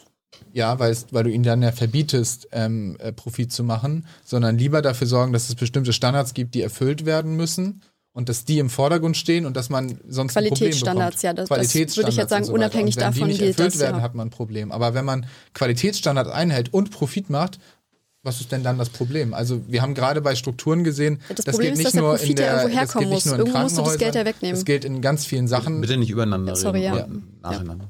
Willst du? Nee, du hast das gilt äh, in ganz vielen Bereichen, äh, wo der Staat sich von diesem Profitgedanken, so blöd das klingt, so komplett entfernt hat. Da hört er auch auf, effizient mit den Geldern, die er zur Verfügung hat, umzugehen. Und das ist, glaube ich, auch eine Verantwortung, die man gegenüber den Steuerzahlerinnen und Steuerzahlern genauso wie gegenüber den Versicherten hat. Deswegen Gesundheitssystem ganz sensibler Bereich, wo auch ich finde, die Mischung zwischen Staat und Privat ist nicht schlimm, die, die muss nur richtig austariert sein und Profit sollte da nicht im Vordergrund stehen, aber nicht verboten sein. Der Helios-Konzern, Fresenius, ist ein Aktienunternehmen. Asklepios, Sana, Rhön Klinikum, das sind Aktienunternehmen. Haben die nicht Rendite als Aktienunternehmen als Ziel? Da würde ich mal fragen, andersherum, wie gehen die dann mit denjenigen um, die da ähm, behandelt werden? Also da würden mich Erfahrungsberichte interessieren, ist das so schlimm? Ja, aber dein Argument ist ja, dass äh, Rendite sollte im Vordergrund stehen. Haben Aktienunternehmen wie Helios nicht als allererstes das Ziel, Rendite zu erwirtschaften? Naja, sie, sie müssen, sie haben das als Voraussetzung, beziehungsweise es schadet in dem Fall nicht. Das- Aber äh, es ist ja offensichtlich das Ergebnis, also entscheidend ist ja, was am Ende bei rauskommt. Kommt da am Ende eine gute Behandlung für die Patientinnen und Patienten bei raus? Und bei denen, äh, jedenfalls habe ich da jetzt noch keine Skandale oder irgendwas anderes gehört, ist das jetzt nicht so dramatisch schlimm. Ich Hast du mitbekommen, kenne mich dass, in dem bei, Bereich nicht hast sehr du gut mitbekommen, aus. dass die Pflegerinnen und Pfleger bei Vivantes jetzt hier in Berlin wochenlang gestreikt haben, weil sie ausgebeutet werden? Ja, und dann können sie streiken und dann wird das hoffentlich auch entsprechend korrigiert im Sinne der Tarifpartnerschaft. Das gibt, das ist ein ganz üblicher Prozess, gibt es in ganz vielen Bereichen. Aber ich habe jetzt nicht äh, mitbekommen, dass nur weil das ein, eine AG ist, dass es dadurch dazu führt, dass die Behandlung sehr, sehr schlecht geworden ist. Aber da, darf ich Und da wenn die? Bezahlung so schlecht ist, dann soll die verbessert werden, ist ja klar. man hat versucht, es zu korrigieren, indem man mich genau gesagt hat, an der Pflege zum Beispiel dürft ihr nicht sparen, weil das ist nämlich der Faktor, wo gut Rendite sonst äh, abgeschöpft werden kann. Das dürft ihr nicht mehr machen. Gleichzeitig ein Pflegestellen-Sofortprogramm aufgelegt, 13.000 Stellen geschafft, sind nicht mal 3.000 davon besetzt worden. Weil man in den ja. Jahren davor es geschafft hat, dass die Leute reihenweise diesen Beruf verlassen haben und jetzt nicht da sind. Und dann kann man vielleicht sich als Unternehmen, ist dann egal, ob jetzt privat, kommunal, frei gemeinnützig, äh, vielleicht hinstellen und sagen, wir brauchen aber die Pflegekräfte, wir überbieten uns gegenseitig mit Wechselprämien.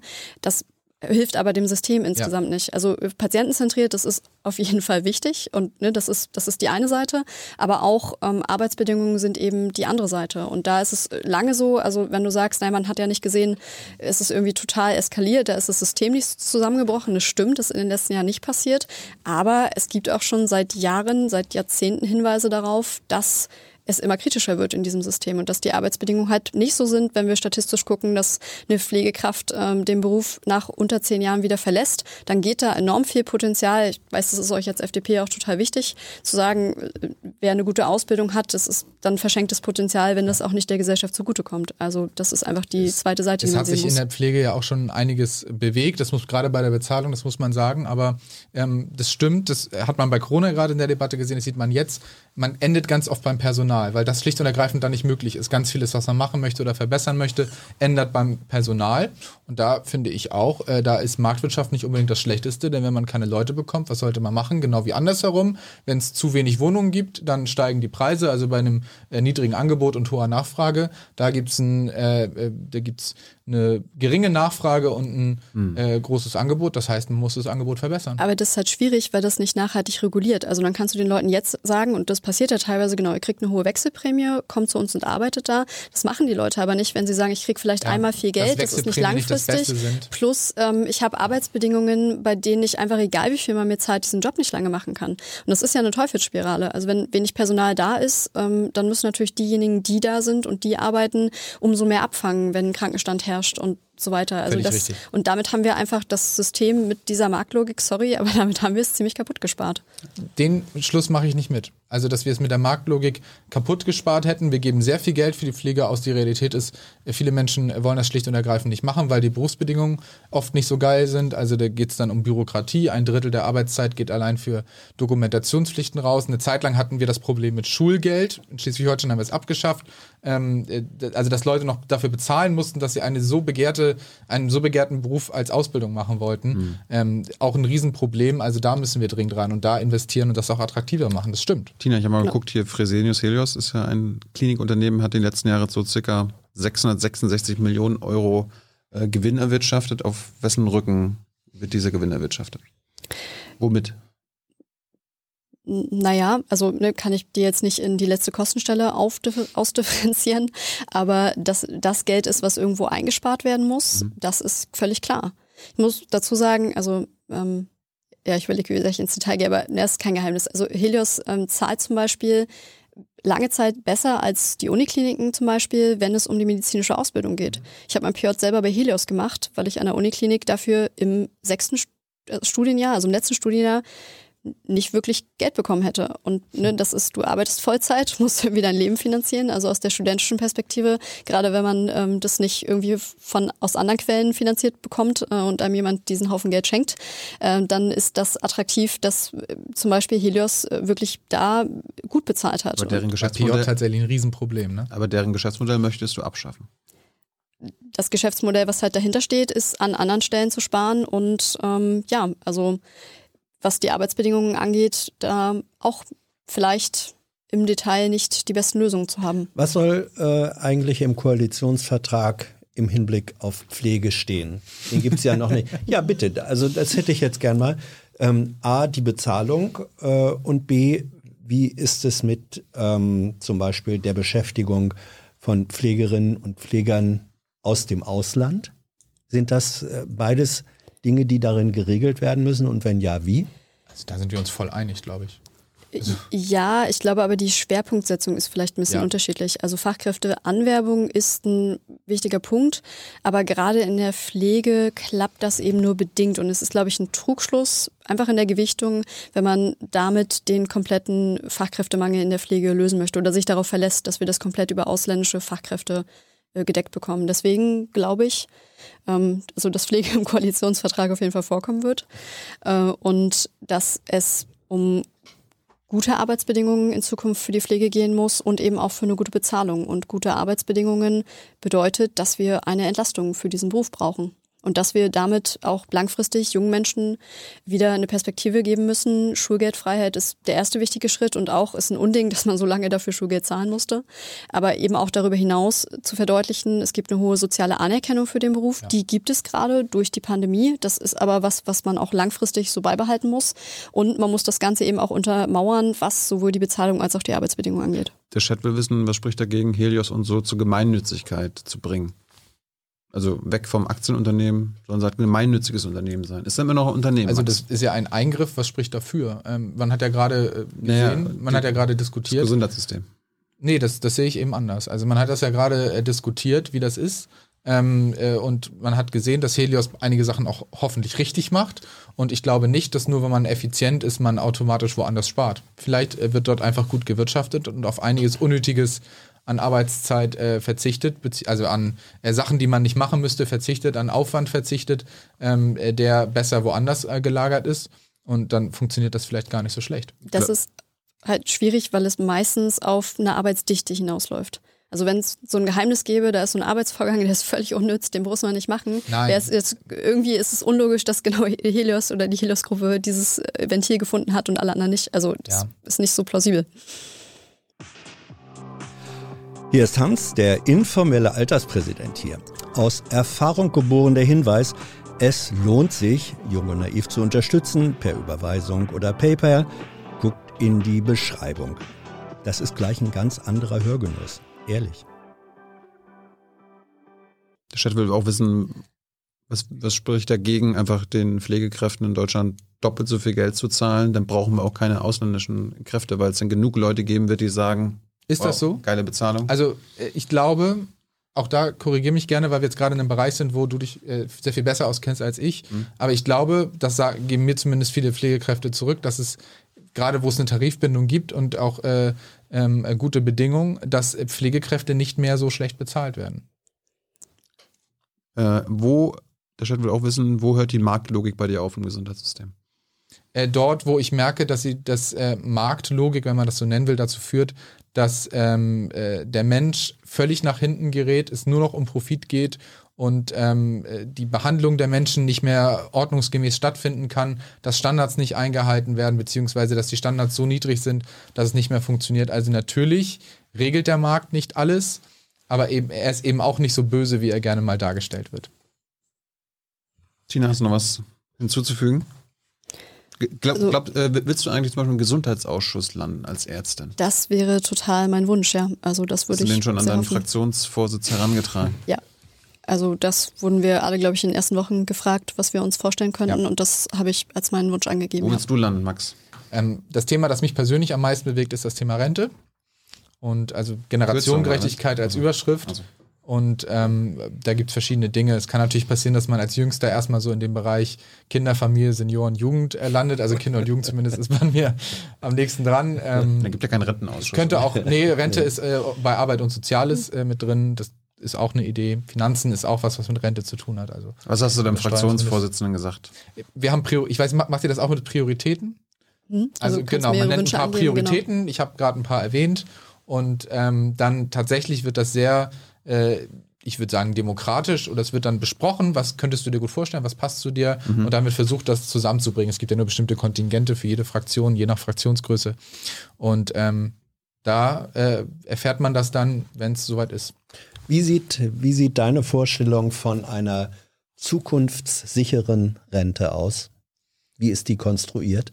Also ich finde, dass das Konzept der Aktienrente, das wir mal vorgestellt haben, das ist einen gewissen Anteil der gesetzlichen Rentenversicherungsbeiträge, 2% haben wir vorgeschlagen, meinetwegen können es auch 5% oder mehr sein, in einen Staatsfonds, so nennen die Grünen nennen es einfach Bürgerfonds oder Staatsfonds, aber prinzipiell das gleiche fließen, der auch öffentlich kontrolliert und verwaltet wird, der sehr breit anlegt, weil man sieht, dass an den ähm, Aktienmärkten, an den Investitionen der böse Markt dafür sorgt, äh, dass äh, das durchgehend, ausdrücklich gesagt hat das niemand, ähm, dass durchgehend äh, dort wirklich sicherer etwas angelegt ist, als ähm, wenn man es breit verteilt, als zum Beispiel im staatlichen Rentensystem. Und wir brauchen bei der Rente, das ist ein ganz sensibler Bereich, ein Sicherheits-, eine Sicherheitsgarantie, aber man muss so klar sagen, so wie es jetzt ist und einfach verwaltet wird, ist die Rente nicht sicher. Erst recht nicht für meine Generation, auch nicht äh, äh für deine oder ich weiß nicht, wie es bei dir ist, aber es kann so in einer alternden Gesellschaft nicht einfach weitergehen, dass man das so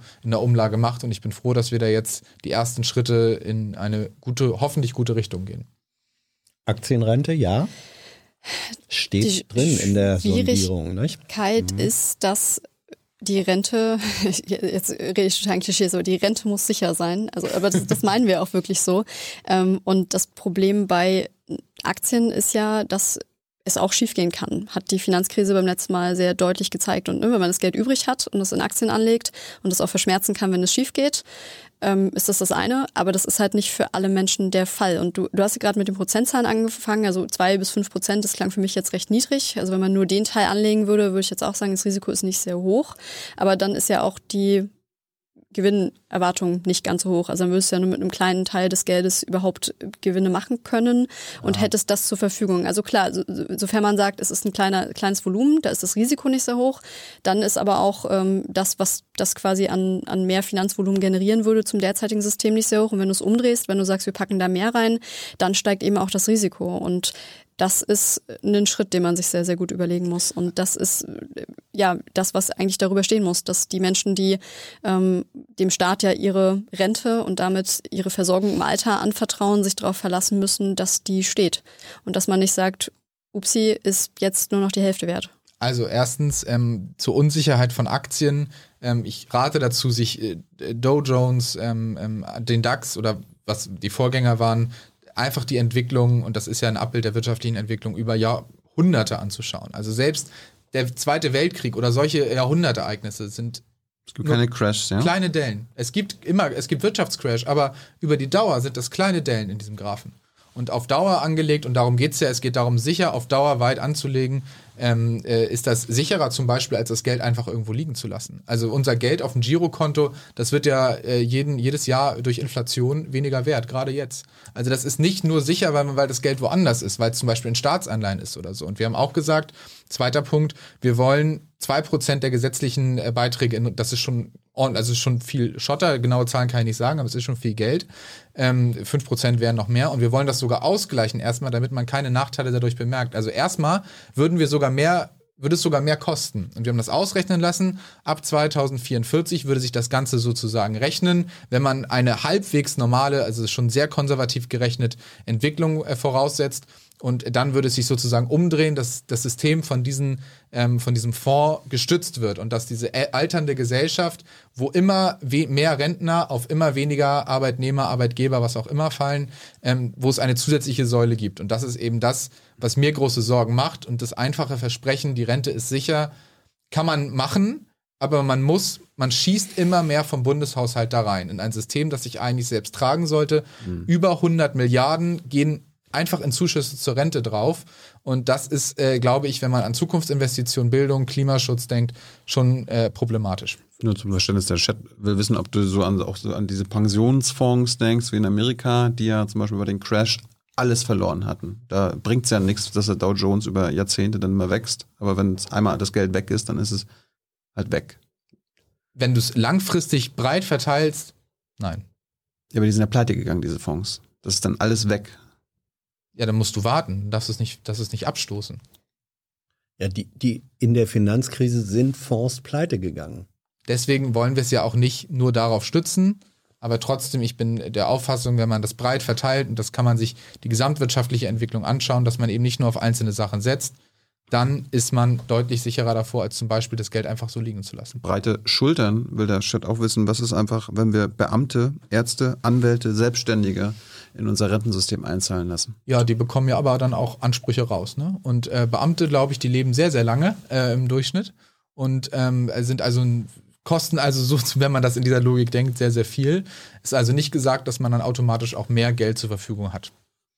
Also jetzt nichts dagegen, dass Beamte, Ärzte, Anwälte und Selbstständige auch in unser Rentensystem einzahlen. Ja, würde ja auch bedeuten, dass sie unter den gleichen Gegebenheiten, also prozentual einzahlen. Ja. Und damit wäre dann schon Geld da. Und ja, finde ich richtig.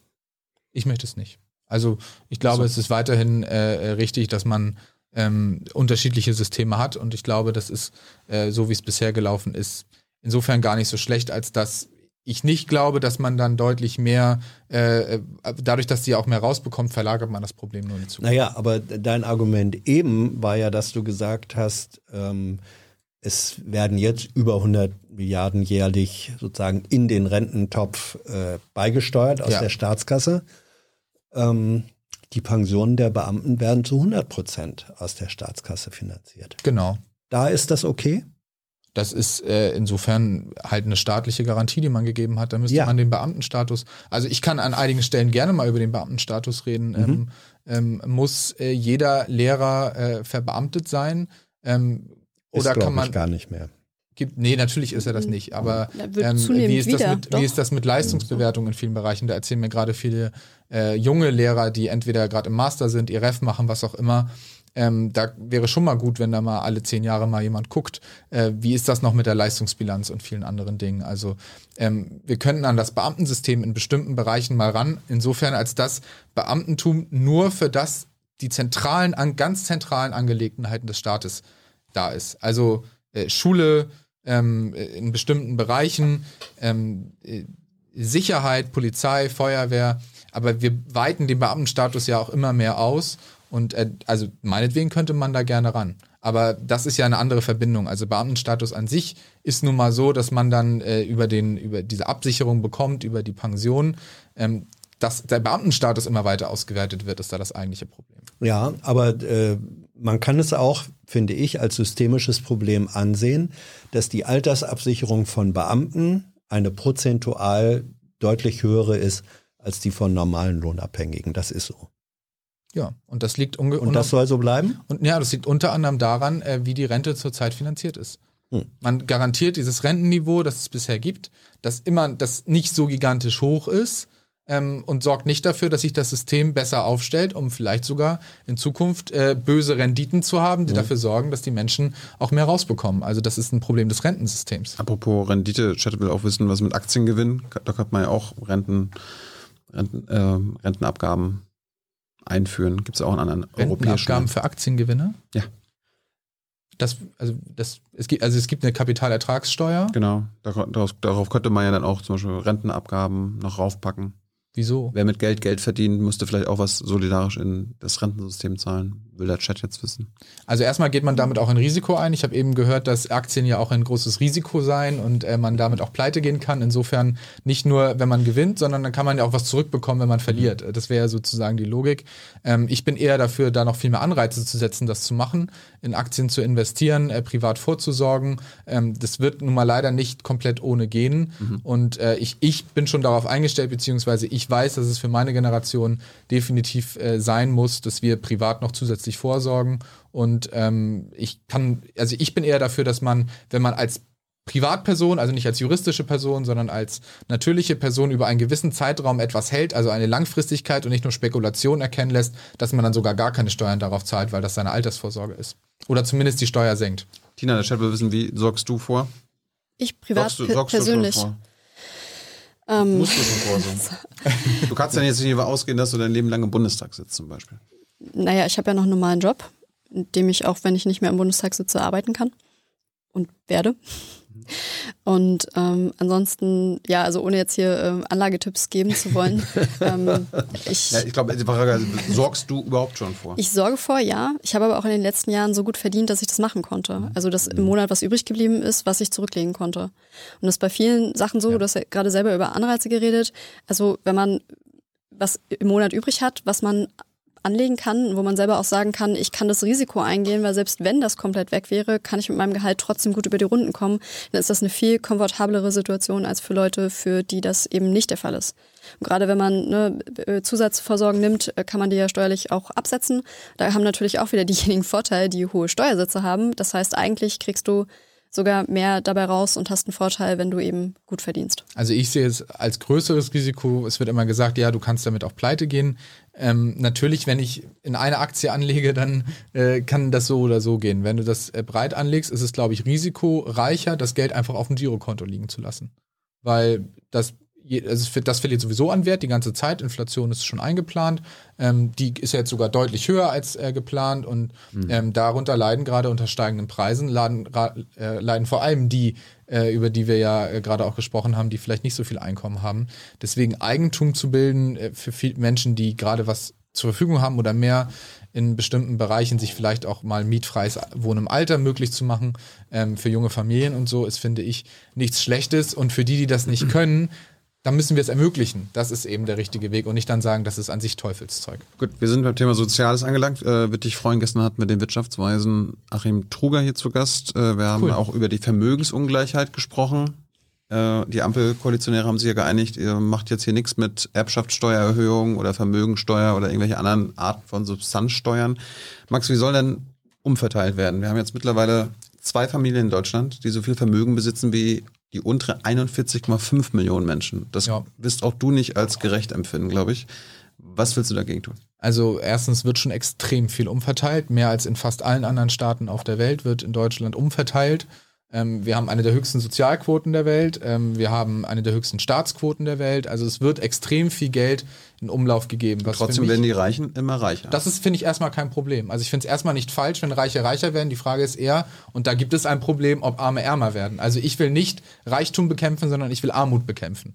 Und deswegen ist es. Aber das Thema ist ja Ungleichheit. Du willst doch die Ungleichheit bestimmt bekämpfen, dass die Schere nicht immer größer Ich finde es nicht schlimm, wenn ganz oben Leute extrem viel mehr haben als die Leute ganz unten, solange die ganz unten immer noch besser dastehen, als wenn alle gleich Aber werden. ist nicht, nicht auch dein Ziel, wir sind ein Sozialstaat, steht im ja. Grundgesetz, dass die Schere zwischen Arm und Reich nicht immer größer wird, so wie aktuell? Also für, Genau, wenn sie größer wird, also wenn da, wo unten ist, immer weiter unten wird oder äh, Leute äh, das Risiko haben, leicht, leichter nach unten zu fallen. Das ist für mich das eigentliche Problem. Und da finde ich, braucht es natürlich einen Sozialstaat, der die Menschen absichert, der eine gewisse Grundlage schafft aber wir haben eine extrem hohe Sozialquote und trotzdem kommt das Geld bei vielen Menschen nicht da an, wo es hin soll. Deswegen finde ich es genau richtig, wie wir es jetzt machen. Ähm, es wird immer so als Sieg der FDP dargestellt, dass es jetzt keine neuen Steuern oder Steuererhöhungen gibt. Es gibt aber auch keine Steuersenkung. Also das kann man, äh, wir wollten Steuersenkung, das kann man also äh, entsprechend. Eine Vermögenssteuer, die nie existiert, kann man ja auch nicht sagen. Es gibt eine Vermögenssteuer in Deutschland, ähm, die existiert formal juristisch noch, die wurde aber ähm, äh, zu Recht äh, abgeschafft, weil sie zu oder sogar verboten oder gerichtlich zumindest zur Überprüfung gegeben, was dann nie passiert ist und es wurde dann einfach ausgesetzt, äh, weil ähm, sie zu kompl kompliziert ist. Ja, aber es hat Gründe. Es ist wie bei der Grundsteuer, es ist viel zu kompliziert, das sieht man jetzt gerade. Ähm, du musst ja, also wer weiß denn schon, was er für ein Vermögen hat? Vermögen ist ja nicht das, was ich auf dem Girokonto habe. Steuerberater? Vermögen ist, Vermögen, ich ho also hoffentlich, äh, äh, weiß ich nicht. Also äh, ich glaube nicht, dass mein Steuerberater weiß, was ich für ein Vermögen habe, denn Vermögen ist ja nicht nur das Geld, ja, was ich, muss das so wissen. Was ich, nö, muss muss doch ein Hartz-IVler auch wissen, was er für ein Vermögen hat. Was ein Problem ist, da müssen wir ran. Also dass äh, Menschen, kommen wir gleich zu. Kommen wir, gleich zu. Kommen wir gerne dazu, aber ähm, erstmal rauszufinden, was jemand für ein Vermögen hat. Also ähm, zu sagen, das ist ja nicht nur das Geld, das irgendwo rumliegt, sondern was ist mein Auto wert, was ist mein, meine Wohnung, mein Haus wert, ähm, was ist, sind die Sachen, die ich da drin stehen habe. Das ist ja alles Vermögen. Kfz-Steuer muss ja auch zahlen, ne? Wie bitte? Kfz-Steuer musst du ja auch zahlen. Ja, das ist ja auch, aufs Auto. ist ja auch eine Vermögen. Ja, aber das ist ja, aber du wirst ja trotzdem dazu kommen, dass es ein extrem hoher bürokratischer Aufwand ist, das Vermögen eines Menschen zu bestimmen.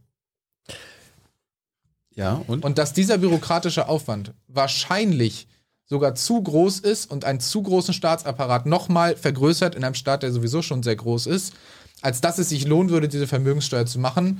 Und dann das andere, du musst dann Freibeträge. Dann wird gesagt, okay, wir wollen natürlich nicht, dass der kleine Betrieb davon betroffen ist, die Familie, die zufällig ein Haus hat, das dann auf einmal viel wert wurde, das im Zweifel verkaufen muss, weil sie Vermögenssteuer zahlen muss. Dann führst du Freibeträge für bestimmte äh, Sachen ein, also meinetwegen Betriebsvermögen oder ähm, Aktien oder sowas, wenn das, äh, wenn man das machen will. Aber da kannst du natürlich dann immer rein fliehen. Also du kannst immer sagen, okay, dann packe ich das in Immobilien, wenn ich da raus will. Deswegen, man, mir wurde bisher nicht gezeigt, wie man gut eine Vermögenssteuer machen kann, die äh, erstens mit, Entschuldigung, der Punkt ja. noch, die, die erstens nicht so einen riesen Aufwand erzeugt und zweitens äh, halbwegs sozial gerecht ist, dass man da nicht, nicht so leicht draus fliehen kann. Also hier sitzen Deswegen jetzt gerade haben wir es abgelehnt, ja. Hier sitzen gerade zwei Verlierer am Tisch. Äh, du sagst, wir haben ja verloren, weil wir unser eigentliches Ziel. Ja, nicht äh, verloren Du hast gesagt, wir hätten gerne ähm, Steuern gesenkt. Das haben wir nicht durchgesetzt. Ja, das ist, da kann man schon sagen, so gesehen ist das eine Niederlage. Ähm, wie kommt dir, Tina, diese Diskussion vor? Oder welche Steuererhöhung hättest du eigentlich oder würdest du im Grunde immer noch für nötig und richtig halten? Herr Max, du hast ja angesetzt mit der Schere zwischen Arm und Reich und äh, ja, soziale Ungleichheit ist ein Problem. Ja. Also wir wissen auch aus der Sozialforschung, es geht Gesellschaften dann gut, wenn das Maß sozialer Ungleichheit, je nachdem wie du es misst, Gini-Koeffizient zum Beispiel, wenn das möglichst gering ist. Ähm, auch viele Länder, in denen soziale Ungleichheit gering ist, die meistens korrelativ dazu auch äh, recht hohe Sozialabgaben haben. Dänemark zum Beispiel, die nordischen Länder werden ja oft genannt, ähm, dass das für eine Gesellschaft eigentlich ein, ein gutes Klima ist. Was wir aber haben, was eine Maßnahme ist, die diese Schere wieder schließen wird, und das, da haben wir heute noch gar nicht drüber geredet, aber das ist eine wichtige Errungenschaft, dass die SPD den 12 Euro Mindestlohn durchgesetzt hat. Und dass das etwas ist, was für Millionen von Menschen, gerade auch im Osten, dazu führen wird, dass sie ein höheres Einkommen haben, dass sie mehr finanziellen Spielraum haben und dass sie damit auch besser fürs Alter vorsorgen können und besser im Alter abgesichert sind. Und das ist was, was ich als großen Gewinn jetzt schon verbuche. Aber die Schere, die Frage war ja Ausgangsfrage, bei Ungleichheit, die Schere wird immer größer und zwar von oben. Also die Reichen werden immer reicher. Was willst du dagegen tun? Also ich glaube, dass das ein Thema ist, ähm, der jetzt auch gerade. Da hilft jetzt der Mindestlohn jetzt nicht der Mindestlohn führt erstmal dazu, dass es denjenigen, und äh, da würde ich auch sagen, das ist die Priorität, dass es dem Menschen gut gehen muss, dass man gerade für diejenigen, bei denen das nicht so ist, dafür sorgen muss, dass sie dahin kommen. Dass also für diejenigen, die jetzt zu, also seit der Einführung des Mindestlohns ein bisschen ist er ja auch gestiegen, ich glaube bei 9,60 Euro oder so sind im Moment, ähm, dass das nicht auf lange Sicht ähm, gerade im Alter ausreicht, um einen gutes Leben zu führen, was wir den Menschen gerne ermöglichen würden. Das ist der Ansatzpunkt, dass es den Menschen besser geht. Also da bin ich vom, vom Wording oder von der Denke her, äh, sind wir da, glaube ich, gar nicht so weit weg. Also es geht nicht darum, jemanden mit Steuern zu bestrafen, sondern Steuern erheben wir, um damit das zu finanzieren, was wir als Gesellschaft brauchen, damit wir hier alle gut leben können. Das geht darum, sozialstaatliche Maßnahmen zu finanzieren. Es geht darum, Infrastruktur zu finanzieren, Bildung, Chancengleichheit, Chancengerechtigkeit. Und ja, dafür braucht es Geld. Und das, was du angesprochen hast, also Sozialgarantie, ich glaube, du hattest auf die 40 Prozent angespielt, was so äh, die Lohnnebenkosten an, an Sozialkosten sind, ähm, dass das in Deutschland ja eine relativ hohe Quote ist, aber das bezieht sich ja eher auf die Einkommen aus Erwerbstätigkeit beziehungsweise ja. auf äh, das, was mit der Erwerbstätigkeit zu tun hat. Da sind jetzt die Vermögen ja relativ außen vor gelassen. Also nur wenn man den Vergleich mit den anderen ja. Ländern darin eingeht. Ähm, ja, und ich glaube, dass wir bei all den Projekten, die wir auch gut wirklich zusammen überlegt haben und die wir in den nächsten vier Jahren angehen werden, sind ja viele Herausforderungen, Digitalisierung, Klimawandel, auch Gesundheitssystem, dass wir auch überlegen müssen, wie wir das finanzieren. Hm. Die das BMAS ist ja Bundesarbeits- und Sozialministerium von deinem Hubertus Heil aus der SPD. Die haben 2018 ausgerechnet, dass ein armutsfester Mindestlohn bei 12,68 Euro liegen muss. Das war im Jahr 2018, mhm. müsste heute wahrscheinlich bei ca. 14 Euro sogar schon liegen. Bist du jetzt zufrieden damit, dass er auf 12 Euro angehoben wird? Also erstmal die 12 Euro sind ein massiver Zugewinn zu den jetzigen 9,60 mhm. Euro. Und mache nochmal die Zeitschiene auf. Also eingeführt wurde der Mindestlohn ja 2015. Ähm, weiß ich so genau, weil ich davon selber davon profitiert habe. Ich habe vorher nämlich 6 Euro pro Stunde verdient und dann wenigstens 8,50. Ähm, und von 8,50 auf 9,60 Euro in diesen Jahren ist jetzt ja die Steigerung auf 12 Euro schon mal ein wirklich großer Schritt. Und das ist aber auch nur ein Teil der Vereinbarung, sondern die zweite Hälfte ist ja, dass auch zukünftige Steigerungen von einer Kommission vorgegeben und empfohlen werden und dass wir natürlich eine Steigerung brauchen. Also in dem Moment, in dem man zu der Erkenntnis kommt, er muss höher liegen, muss der Mindestlohn auch angehoben werden. Also Max auch? Bist du okay damit? 12 Euro jetzt Mindestlohn? Freust äh, du dich, dem zuzustimmen? Wir werden es jetzt machen. Ähm, und ich, ich, Große Begeisterung. In der Ansicht, dass die FDP nicht 51 Prozent bei der Bundestagswahl geholt hat, werde ich dem natürlich auch, äh, je nachdem, was am Ende im Vertrag steht, denn darum geht es am Ende, am Ende ist entscheidend, was bei rauskommt, äh, werde ich dem natürlich auch zustimmen. Ich will nur den Hinweis machen, und das ist ja eben der programmatische Unterschied, der Mindestlohn ist nicht immer nur da, um vor Armut abzusichern. Also in, in einer Vollzeitbeschäftigung natürlich darf es nicht sein, und da müssen wir vor allem die Tarifpartner, die Gewerkschaften, die Arbeitgeberverbände stark machen, dass jemand unterhalb der Armutsgrenze Geld verdient. Das ist totaler Mist. Aber es gibt eben auch Sachen wie zum Beispiel Minijob, äh, wo, und das ist ganz häufig Mindestlohn äh, oder ein Minijob, wo der Mindestlohn gezahlt wird, wo dir eine Lohnerhöhung an Geld erstmal nichts bringt, wenn nicht diese Minijobgrenze angehoben wird. Und deswegen bin ich sehr froh, dass wir dieses Thema in, den, äh, Sondier in dem Sondierungspapier sehen, ähm, dass du auch, wenn du eine Mindestlohnerhöhung bekommst, auch mehr als Minijob machen kannst. Das war sowieso eine Ungerechtigkeit. Äh, über Jahre wurde der Mindestlohn, er wurde die, die Minijobgrenze über 450 Euro kaum angehoben oder gar nicht. Und äh, das wurde immer weniger wert, einen Minijob in Deutschland äh, zu haben. Also es wurde den Leuten das Geld durch die Inflation schleichend weggenommen und durch die Erhöhung des Mindestlohns. Ähm, und jetzt machen wir möglich, indem wir diese Grenze erstmal erhöhen und dann äh, dynamisieren, dass auch äh, Menschen, die ganz oft die Minijobber sind und Mindestlohn bekommen, davon auch wirklich was an Geld haben. Und Ja. Freizeit ist auch schön, aber eben nicht nur an Freizeit, auch an Geld. Ja, und wer kriegt das Geld? Also Pflichtpraktikanten, Jugendliche unter 18 Jahre ohne abgeschlossene Berufsausbildung, Auszubildende, ehrenamtlich tätige Mitarbeit, Mitarbeiter, Langzeitarbeitslose, Freiberufler und Selbstständige erhalten keinen Mindestlohn. Das ist eine ziemliche Liste von Menschen, die vom Mindestlohn ausgenommen sind. Soll die so bestehen bleiben? Soll man sagen, nee, müssten dann eigentlich auch alle äh, den Mindestlohn dann bekommen? Mindestlohn ist Mindestlohn. Ist halt das, wenn man davon wirklich seinen Lebensunterhalt bestreiten muss. Also ich würde jetzt mal Praktikum, ähm, Schülerinnen, Schüler, ähm, wo ja für die gilt das genauso. Ähm, aber würde ich vielleicht ein Praktikum nochmal ein bisschen anders betrachten, aber jemand, der von seiner Erwerbsarbeit leben muss, also für den das das ist, womit der eigene Lebensunterhalt bestritten werden muss, da sollte der Mindestlohn gelten, ja. Bei einem Praktikum ist jetzt die Frage, also es gibt ja so auch Bereiche und Branchen, wo das einfach Usus ist, dass man über Jahre hinweg äh, als Praktikant oder Praktikantin da tätig ist, eigentlich schon voll arbeitet, äh, nur eben davon nicht leben kann. Das sind natürlich die Sachen, ähm, bei denen man eine Riege vorschieben möchte, dass das so nicht passiert, sondern dass die Leute dann, wenn sie de facto arbeiten, auch wirklich so bezahlt werden, dass sie arbeiten. Ähm, für jedes einmonatige Praktikum ist die Frage, also da weiß man auch, dass es ähm, teilweise der Druck der, der Träger, der Vereine ist, die vielleicht sagen, wir bieten das Praktikum an, dass sie das nicht zahlen können. Oder ja, vielleicht reelles Beispiel ist vielleicht auch bei dir gerade ein Thema, wenn bei uns im Büro jemand ein Praktikum macht. Also ist mein Anspruch als Sozialdemokratin natürlich, dass die Person auch bezahlt wird. Wenn ich aber für eine 40-Stunden-Woche den Mindestlohn für dieses Praktikum zahle, dann müssen wir nochmal über unsere äh, Personalpauschalen reden. Also das ist dann wiederum schwierig, da den vollen Mindestlohn zu zahlen. Wie, wie Ähm, deswegen würde ich es Ja. differenzieren. Ja. Okay, Max, Also äh, ich habe jetzt gehört, die einzige Ausnahme, die du beibehalten willst, für, ist für Praktikanten. Ähm, kannst du noch mal die Liste aufziehen, bitte? Jugendliche unter 18 Jahren ohne abgeschlossene Ja, die Berufsausbildung, kriegen den Mindestlohn, also ist drin, ja. Auszubildende, kriegen, ähm, also ähm, ja, neues Thema, Mindestausbildungsvergütung haben wir glücklicherweise überhaupt eingeführt. Aber ja, die liegt jetzt bei gut 500 Euro im Monat.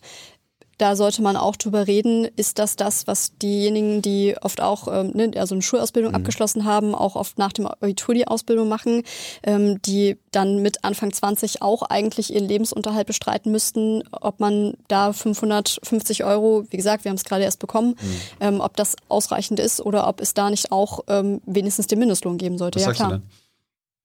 sollte es? Ich finde, dass das richtig wäre, diejenigen, die in, sich in der Ausbildung befinden und die davon auch, also wenn sie ihren Lebensunterhalt davon bestreiten müssen, dass es eine Anhebung der Mindestausbildungsvergütung gibt, ja. Zu den Gruppen, die wir jetzt eben genannt haben, Max, äh, bist du damit einverstanden, dass die eigentlich auch, mit Ausnahme jetzt der Praktikanten, den Mindestlohn erhalten sollten, Tina das ausgeführt hat? Oder mal vorweg, wir reden jetzt immer darüber, was passiert, wenn die eigene Partei 51 Prozent bekommt. In der Realität ist es Nee, So, nee, nee. also da, da war was- ich noch ich- nicht, aber ja. Okay, okay. Also was, was, was ich, ich finde Wir diese machen den Ausnahmen, Ampelcheck. Wir ich finde diese Ausnahmen in äh, vielerlei Hinsicht ähm, richtig. Man sieht das übrigens nicht nur von der Einschiene, die äh, kommt, nämlich auszubilden. Mein, mein Bruder macht zum Beispiel eine Ausbildung, ähm, bei dem glaube ich, der hat auch im ersten, Mo im ersten Jahr äh, nicht den Mindestlohn äh, bekommen und im zweiten Jahr. Ähm, Einmal, wir haben auf der einen Seite einen Fachkräftemangel, wir brauchen Menschen, die eine Ausbildung machen und ich kann nur die Empfehlung geben, beziehungsweise äh, dazu raten, dass es dann logisch ist, dass man auch entsprechend die Leute bezahlt, äh, wenn man sie will. Das ist aber ein Angebot Prozess, der von, ne? der von selbst kommen sollte, genau. Also das ist eigentlich eine komplett logische Sache und da kann man auch gerne über den Mindestlohn hinausgehen. Ähm, es gibt aber zum Beispiel bei Langzeitarbeitslosen, äh, wo man gerade wieder in den Beruf zurückfinden will, da braucht man eben solche Flexibilitäten, weil äh, dann jemand sagt, wenn ich dem äh, 12 Euro im Monat äh, zahlen soll, dann, äh, 12 Stunde. Euro pro Stunde. 12 ja, ist auch schon spät. Also, wenn, man, wenn ich dem 12 Euro war pro so Stunde spät- so spät nicht. soll, dann äh, will ich den nicht. Und es ist eine Einstiegschance für viele Menschen, die, ähm, äh, die langzeitarbeitslos sind, dass man ihnen eben nicht von Anfang an äh, 12 Euro pro Stunde zahlen kann Aber und dann das perspektivisch auf eine? Vollzeitbeschäftigung kommt. Bei Selbstständigen, also da, da ist auch ein großes Problem, das kannst du schwer äh, nachvollziehen. Und ähm, ich, ich kenne eine Selbstständige, die hat mir das neulich gesagt, ähm, bei 12 Euro Mindestlohn, oh, da würde ich gerne für arbeiten gehen. Also ähm, wenn man das entsprechend hinbekommt und das entsprechend einordnet, okay, ähm, es ist aber von vielen verschiedenen Seiten das Thema aufzuziehen und Gut. zu betrachten. Und grundsätzlich sollte man schon auch bedenken, dass bei, bei der Lohnfindung die Tarifpartner entscheidend sind, deswegen Mindestlohn okay, aber wir sollten aufpassen, dass nicht der Lohn an sich immer mehr eine Ja. Sache des Parlaments des Staates Dann drehen wir es um. Welche Ausnahmen beim Mindestlohn willst du abschaffen? Habt ihr die, also die Praktikanten haben wir gesagt, wollen wir nicht. Ähm, ähm, also die wollen wir als Jugendliche unter 18 Jahren ohne abgeschlossene Berufsausbildung.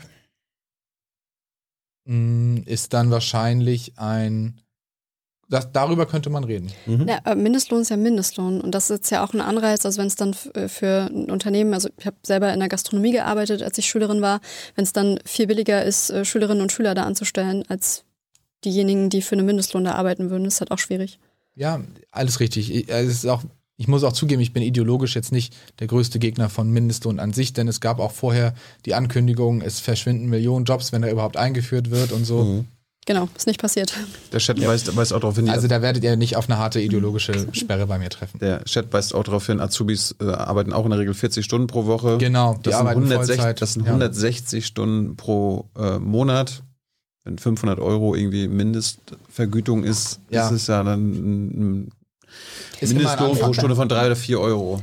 Bei Ausbildung ist ja zum Beispiel das Thema, also das, das ist auch mir oder auch uns ist das klar, dass ähm, es Betriebe gibt, für die das schwieriger ist.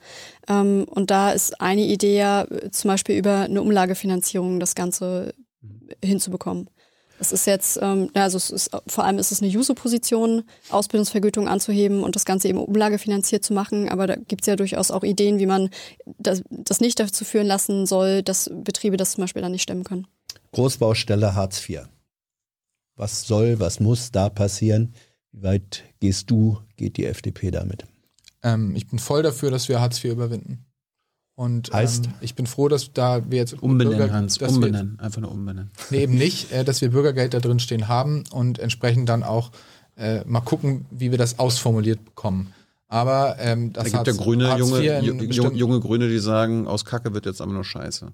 Ja, das könnt ihr ja äh, gerne sagen. Ich finde, das ist nicht der, die Art, wie man in eine Koalition startet, beziehungsweise miteinander umgeht und äh, verhandelt. Aber äh, wir werden sehen, ähm, beim Bürgergeld ist mir extrem wichtig, und das ist, da sind wir uns, glaube ich, einig, Hartz IV hat extrem viel Geld in der Bürokratie verschlungen, das bei den Menschen hätte ankommen können. Es äh, war teilweise äh, unwürdig äh, der Umgang. Ich kenne aber auch Menschen, im, die im Jobcenter arbeiten, die mir da auch äh, viele Geschichten erzählt haben, aber dieses Verhältnis, wo man aufeinander trifft und äh, eine, jemand aus einer sehr prekären Situation, der vielleicht schon äh, über Jahre da drin ist und äh, sich da äh, gewisse ähm, Dinge erhofft, beziehungsweise große Probleme und Erfahrungen schon hat, vielleicht auch Krankheit oder was weiß ich, darauf trifft, das wollen wir erleichtern. Und Wunderpunkt Sanktionen beibehalten, abschaffen? ähm, ich finde schon, dass man die Sanktionen als Element, äh, als Maßnahme, die den Jobcenter-Mitarbeitern zur Hand gegeben wird, um im Notfall dafür zu sorgen,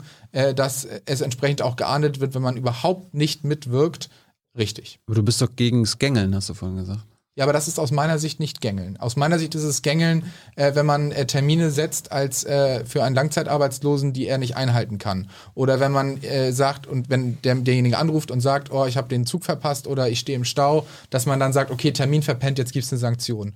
Aber dass wir dadurch, dass wir Sanktionen komplett abschaffen, quasi ein bedingungsloses Grundeinkommen für den einen oder anderen schaffen und das wissen die Menschen dann auch, verringert die Mitwirkung äh, bei dem, verringert die Mitwirkung in unserem Sozialstaat und ich finde schon ein Grundsatz, dass man zumindest Termine einhält, äh, wenn man ähm, eingeladen wird, beziehungsweise sich erklärt oder begründet, warum man es jetzt nicht geschafft hat. Also ein Grund an Mitwirkungspflichten ist wichtig. Trotzdem, die Bürokratie ist viel zu hoch und wir sollten es viel einfacher machen, wie das bisher gemacht wird. Ähm, wir haben ja ein liberales Bürgergeld, also sozusagen über eine negative Einkommenssteuer. Man sagt also schlicht und ergreifend, wie viel habe ich verdient oder nicht verdient und das wird dann miteinander bis zu einem gewissen Betrag verrechnet. Ich finde bei diesem bedingungslosen Grundeinkommen den Gedanken schon interessant, dass man, indem man Sozialleistungen zusammenfasst, so viel Bürokratie reduziert, dass es mehr Geld bei den Menschen ankommen kann. Aber eben nicht ohne Mitwirkung in Der dem Fall. Chat Also Grundeinkommen, aber nicht bedingungslos. Der Chat hat jetzt noch nicht ganz verstanden, was jetzt an dem Hartz IV genannten Bürgergeld äh, jetzt anders sein soll. Also einmal die äh, Nummer mit dem äh, mit der Verrechnung mit der negativen Einkommenssteuer. Das kann man sich gerne mal konkret zu Gemüte führen. Das geht dann bis Erklär's zu- für Dove. Du Das bist bei dann- Jung und Naiv. Du gibst, du gibst an, äh, wie viel habe ich in diesem Monat äh, verdient oder eben wie viel habe ich nicht verdient. Und wenn du beispielsweise bei 0 Euro bist, bekommst du bis zu, tau- ich nagel jetzt einfach irgendeinen Begriff, nagelt mich bin ich nicht drauf fest, bekommst du 1000 Euro oder was weiß ich. Nice. Das ist viel einfacher, als indem, als du durch, zum Jobcenter rennst und äh, dort die Termine machen musst oder alles im Einzelnen hast. Aber, dass man zumindest in irgendeiner Weise mitwirkt, finde ich nicht falsch. Einfacher? Ja, also ich habe es verstanden. Und, Ähm. und der Chat wundert sich auch, wenn es doch Existenzminimum heißt, Hartz IV, warum willst du ein Minimum noch sanktionieren? Hartz IV ist nicht das Existenzminimum. Das hatte ich anders verstanden. Also Existenzminimum ist etwas, das an die Menschenwürde herangeht, da darfst du nicht mehr rein. Also mehr, wenn Hartz IV das Existenzminimum, also wirklich das Existenzminimum wäre, bei dem man nicht mehr ran dürfte, das verfassungsrechtliche Existenzminimum, dann dürfte man da nicht sanktionieren. Das Verfassungsgericht hat da entsprechende Grenzen gesetzt und ich finde, an die sollte man sich halten, dass man nicht unter, ich glaube, 70 Prozent äh, gehen darf von Hartz IV. Ähm, ich finde aber, dass man Sanktionen komplett abschafft und das haben wir jetzt auch so im Sondierungspapier stehen. Äh, es es sollte weiterhin die Möglichkeit geben, etwas zu sanktionieren, wenn jemand gar nicht mitwirkt. Tina? Naja, Minimum heißt Minimum, finde ich auch, ist in sich ein Widerspruch, wenn man versucht, das zu kürzen. Und du hast ja selber schon gesagt, es geht vor allem darum, Anreize zu setzen und es attraktiver zu machen. Also gerade wenn jemand zum Beispiel arbeiten geht, ist mittlerweile oder ist momentan ja so, dass man, ähm, wenn man zum Beispiel bis zu 450 Euro verdient, darf man 100 Euro behalten und wenn man darüber verdient, ein bisschen mehr, bis 170 glaube ich, geht es insgesamt, dass man sagt, es soll sich lohnen, wenn man mitmacht und wenn man arbeiten geht und dass man davon ein Stück weit selber behalten darf. Aber Existenzminimum zu kürzen, das ist was, was Das- es nicht geben sollte. Ja, und das Prinzip Sanktion, also das ist das, was wir immer wieder auch zu hören und zu lesen bekommen, dass gesagt wird, allein, dass es das Prinzip der Sanktionsmöglichkeit gibt, das wird als entwürdigend und als erniedrigend äh, betrachtet. Du hast jetzt dafür argumentiert, hast gesagt, naja, es muss schon ein Druckmittel da sein, um die Mitwirkungspflicht gegebenenfalls erzwingen zu können. Dagegen steht eben dieses Argument. Sanktion ja als Möglichkeit, als Instrument behalten oder grundsätzlich nein? Das Existenzminimum ist das Existenzminimum und da dürfen keine Sanktionen ran. Und das ist dann auch keine aktivierende Maßnahme, sondern das ist einfach was, was nicht menschenwürdig ist. Und die Aktivierung, die muss man über andere Dinge schaffen, nämlich indem man die Menschen motiviert und indem man ihnen zeigt, ihr habt mehr in der Tasche, wenn ihr mitmacht. Ihr habt Das- mehr in der Tasche. Zumal die mit meisten. Ja. Existenzminimum meinst du jetzt das Bürgergeld. Ja? Das wäre für dich das Genau. Nicht 70 Prozent vom Bürgergeld, sondern das Bürgergeld wäre Existenzminimum, Ein noch einzuführendes und Ja. zu gestaltendes Bürgergeld, genau, ja. für das es keine Sanktionen geben dürfte. Genau. Richtig? Max, bist du noch bei uns? Ja, ich informiere mich gerade zum Existenzminimum, weil ich glaube, dass es unterschiedliche Dinge sind. Ja. Machen wir einen Faktencheck hinterher. Gerne. Oder irgendjemand Also- wird den, weiß gar nicht, ob wir es machen können, aber es wird Menschen geben, die das machen. So. Chat, Chat ist ein bisschen sprachlos. Ja, Ab der letzten. Äh, Chat, reißt uns den Kopf ab. Wir sind jetzt äh, auf, den, auf der letzten Strecke. Viertelstunde. Schaffst du noch? Ja, klar. Gut. Äh, Tempolimit. Nein. Tina? Ja, hätten wir uns gut vorstellen können, aber Warum, warum, Auch wir haben nicht bist, Warum bist du jetzt okay, dass 51%? es doch nicht kommt? auch wir haben nicht 51 Prozent bekommen und das sind Kompromisse. Aber die FDP hat ja auch nur 11 bekommen. 11,5.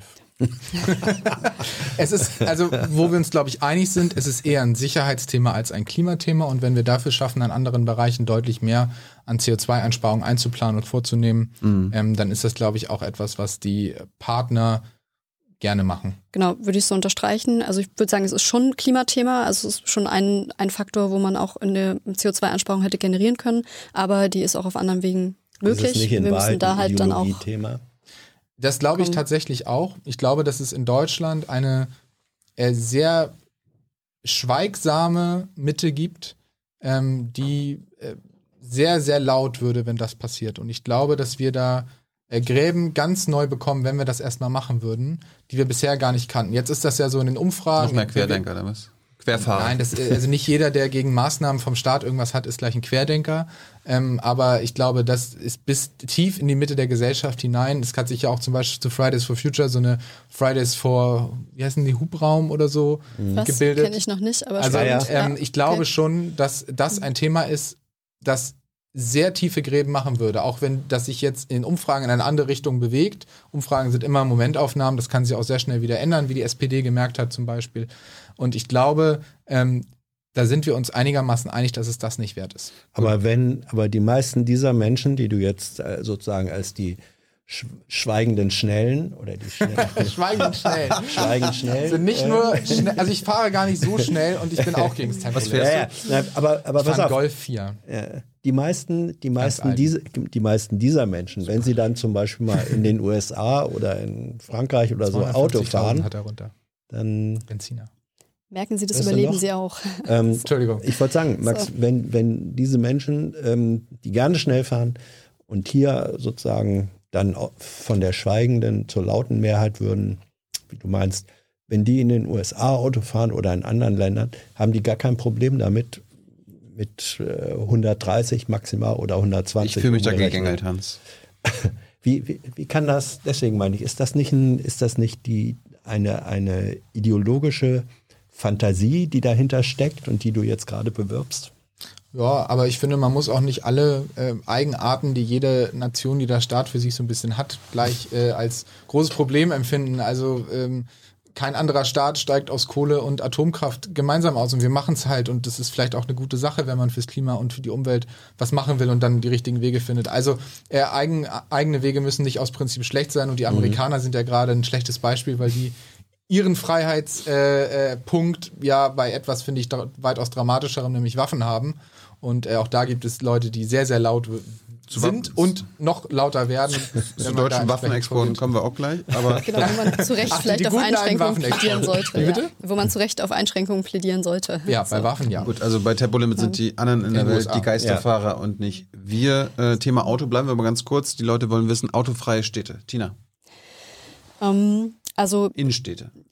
Finde Konzepte gut, machen ja auch immer mehr Städte, dass man versucht, ähm, Tempo 30 flächendeckend auszuprobieren, dass man dann auch darum, merkt, ist gar nicht äh, so schlimm. Naja, also zum Beispiel für Kommunen das zu ermöglichen, dass ähm, Tempo 30 leichter angeordnet werden kann, auch in der Innenstadt, also dass Kommunen sich dafür entscheiden können, dass ihre... Autofreie Städte war die Frage. Autofrei, genau. Autofrei wird auch nie bedeuten ganz autofrei, also Lieferverkehr wird man wahrscheinlich nach wie vor haben für genau. Menschen, die eingeschränkt sind, also die einfach äh, das Auto nehmen müssen, weil sie ansonsten nicht mobil sind, muss es natürlich auch weiterhin Zugangsvoraussetzungen, also Zugangsmöglichkeiten geben. Das finde ich, muss man immer im Hinterkopf behalten, wenn man über autofrei redet. Wir reden jetzt nicht über die Handwerker so, und die Krankenwagen und so weiter, sondern. Ja. Das ist aber schon ganz schön viele Ausnahmen, ne? Also ja, das sind wenig Ausnahmen. Genau, aber ansonsten ist das, also gibt es auch schöne Beispiele, wo das für Städte schon gut funktioniert und wo das eine Innenstadt auch sehr attraktiv gemacht hat. Stichwort Einzelhandel ist, glaube ich, dann auch bei euch wieder ein, ein, Punkt, äh, mit dem das sehr, sehr gut vereinbar ist, dass man dadurch eine Innenstadt sehr attraktiv bekommt. Aber, also bei allen Beispielen, wo man das international sieht, Pontevedra zum Beispiel in Italien ist ein sehr gutes Beispiel, ähm, funktioniert das nur, wenn man eine entsprechende andere Infrastruktur hat. Also wenn die Leute ihre Autos auch irgendwo stehen lassen können, wenn das im Idealfall mit einem guten und ähm, kostenlosen oder ähm, für sehr wenig Geld zugänglichen mhm. Verkehr, Nahverkehr gekoppelt ist. Genau, ist, ja, sind das super Konzepte und ich glaube, genau dahin muss sich die dazu. Zukunft entwickeln. Verbrennerausstieg, äh, Datum festsetzen, ja wann oder soll es der Markt regeln? Also der Markt regelt das gerade schon ganz gut, um äh, bei dem zu bleiben, aber da kommen wir ja auch gerade zu einem äh, ganz guten Kompromiss, nämlich das, was EU-mäßig eh kommen wird, dass wir das umsetzen. Heißt? Also wir werden von dieser Technologie uns auf lange Sicht verabschieden müssen. Wir werden, also kommen ja auch jetzt schon an den Punkt, dass Elektromobilität zunimmt. Ich würde es in die Richtung gerne einschränken, dass mir auch klar ist, dass Elektromobilität in der Form, in der wir sie jetzt haben, noch nicht die Spitze ist des Eisbergs, auf die wir irgendwann mal hinwollen, mhm. ähm, sondern dass es eine Übergangstechnologie ist, gerade solange eben ähm, die Energie, also die äh, Batterienachnutzung ähm, noch in den Kinderschuhen steckt und in ja. dem auch an der Technologie noch einiges umweltfreundlicher zu gestalten ist. Aber ja, die Elektromobilität wird erstmal das sein, was den Verbrennungsmotor wahrscheinlich ablösen wird. Aber auch da muss man das halt wieder sozialverträglich irgendwie hinbekommen. Also man kann jetzt nicht Leuten mit einem Ausstiegsdatum kommen, ähm, die dadurch dann zu Recht Panik bekommen und sich fragen, wie schaffe ich es, meinen täglichen Arbeitsweg zu bestreiten. Gibt es im Chat jemanden, der den Golf 4 für 20 Euro auf Ebay gefunden hat? also ich glaube, beim kriegt man nicht beim, beim Schrottplatz noch 50 Euro oder so? Kannst du jetzt als Abgeordneter keinen neuen leisten? Ähm, du kannst ja umstellen ich hab, und ich kaufen. Also der ist bei mir in meinem Freundeskreis, in meinem politischen Bekanntenkreis so ein bisschen zum Kult geworden und ich habe so ein bisschen garantiert, dass ich den fahre, bis er auf ist. Und jetzt muss ich das halt einlösen. Besser als neue kaufen. Ich fahre jetzt, naja, ja. aber was, also ich will nicht wissen, was der an CO2, was der für eine CO2-Bilanz hat. Also neu kaufen ist nicht immer schlecht. Aber ich, das werde ich jetzt natürlich auch machen. Ich hoffe, bei jeder Autobahnfahrt, so, jetzt kannst du doch mal irgendwie gewesen sein, aber der hält noch durch. Gut, äh, wir, ähm. wir, erleben gerade Glasgow äh, und die Klimakonferenz. Äh, die Wissenschaft sagt, Deutschland muss, wenn wir dieses anderthalb Grad Ziel ein, einhalten wollen, wozu wir verpflichtet sind, weil ja. die Bundesregierung und auch die nächste das unterschrieben hat, ist 2032 klimaneutral sein. Ab wann wollt ihr das sein? Also wann soll Deutschland aus eurer Sicht klimaneutral sein? Weil in euren Wahlprogrammen stand was von 2050 und 2045. Ja, die Antwort ist natürlich so früh wie möglich und so, 2032? gut, so gut wie wir das irgendwie hinbekommen.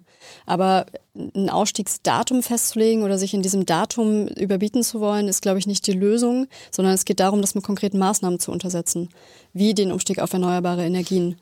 Und das auch noch sozial zu gestalten, das ja sagen, ist die das Herausforderung. Aber ja, das, das bis 2032 Ziel, und daran haben Sie alle Maßnahmen auszurichten. Das Ziel ist das, was in dem Fall die Wissenschaft ja auch sagt, ähm, dass das das Ziel ist, was wir einhalten müssen, wenn wir das 1,5 Grad Ziel, zu dem wir uns ja auch verpflichtet haben und was wir auch einhalten möchten, dass wir das schaffen. Tina Rudolph, also sagt 2032 Klimaneutralität Deutschland? Finde ich relativ irrelevant, weil wir klimaneutral werden. Es ist nicht entscheidend, wann wir Klima irrelevant. Ja, es, Wieso es ist das? Nicht, es ist nicht entscheidend, relativ irrelevant. Irgendwann müssen wir es, aber es ist nicht entscheidend, wann wir klimaneutral werden, sondern wie viel CO2 wir bis dahin ausstoßen.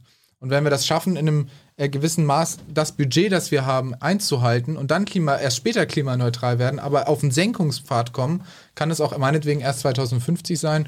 Und das alles bringt gar nichts, äh, wenn nur Deutschland klimaneutral wird oder sein Budget entsprechend senkt, sondern wir müssen eben auch dafür sorgen, dass das, was wir einsparen, nicht woanders dann mehr ausgestoßen wird. Aber Entschuldigung, äh, Klimaneutralität ähm, hat etwas damit zu tun mit dem Budget. Wie soll es denn anders sein? Naja, die Frage ist ja, ähm, machen wir das so, das können auch übrigens Grüne ja. sehr gut erklären, ähm, machen wir das so, dass wir äh, das Budget jetzt, wir könnten das Budget jetzt auch erstmal den CO2-Ausstoß anheben mhm. und dann äh, senken wir ihn ganz langsam und dann werden wir plötzlich irgendwie klimaneutral, aus welchem Grund auch immer.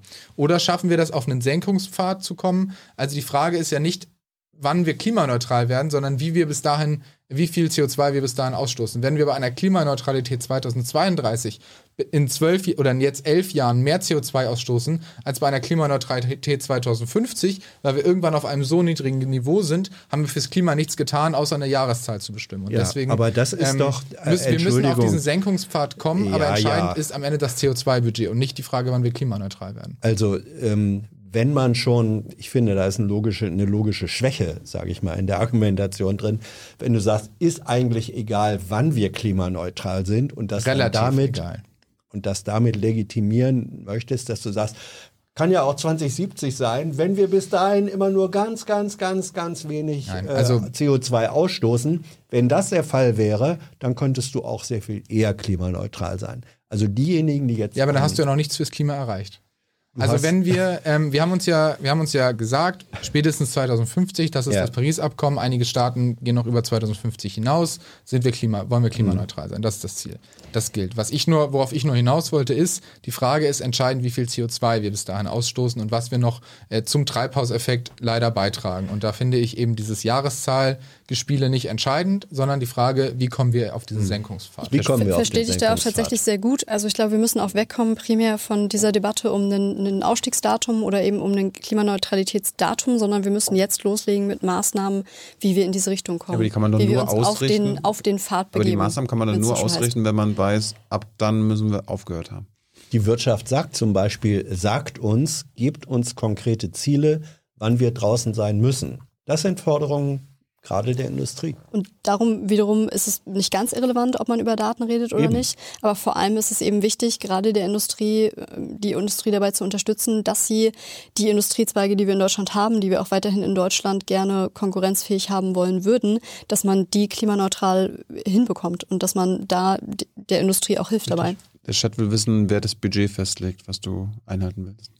Das gibt's ja, da gibt's ja wissenschaftliche, ähm, äh, die Wissenschaft, genauso wie die Wirtschaft, äh, legt, ja, legt ja fest, beziehungsweise sagt ganz klar, wie viel CO2 können wir noch ausstoßen, bis wir ähm, äh, Kipppunkt überschreiten, beziehungsweise bis wir es nicht mehr schaffen können, das 1,5 Grad Ziel einzuhalten.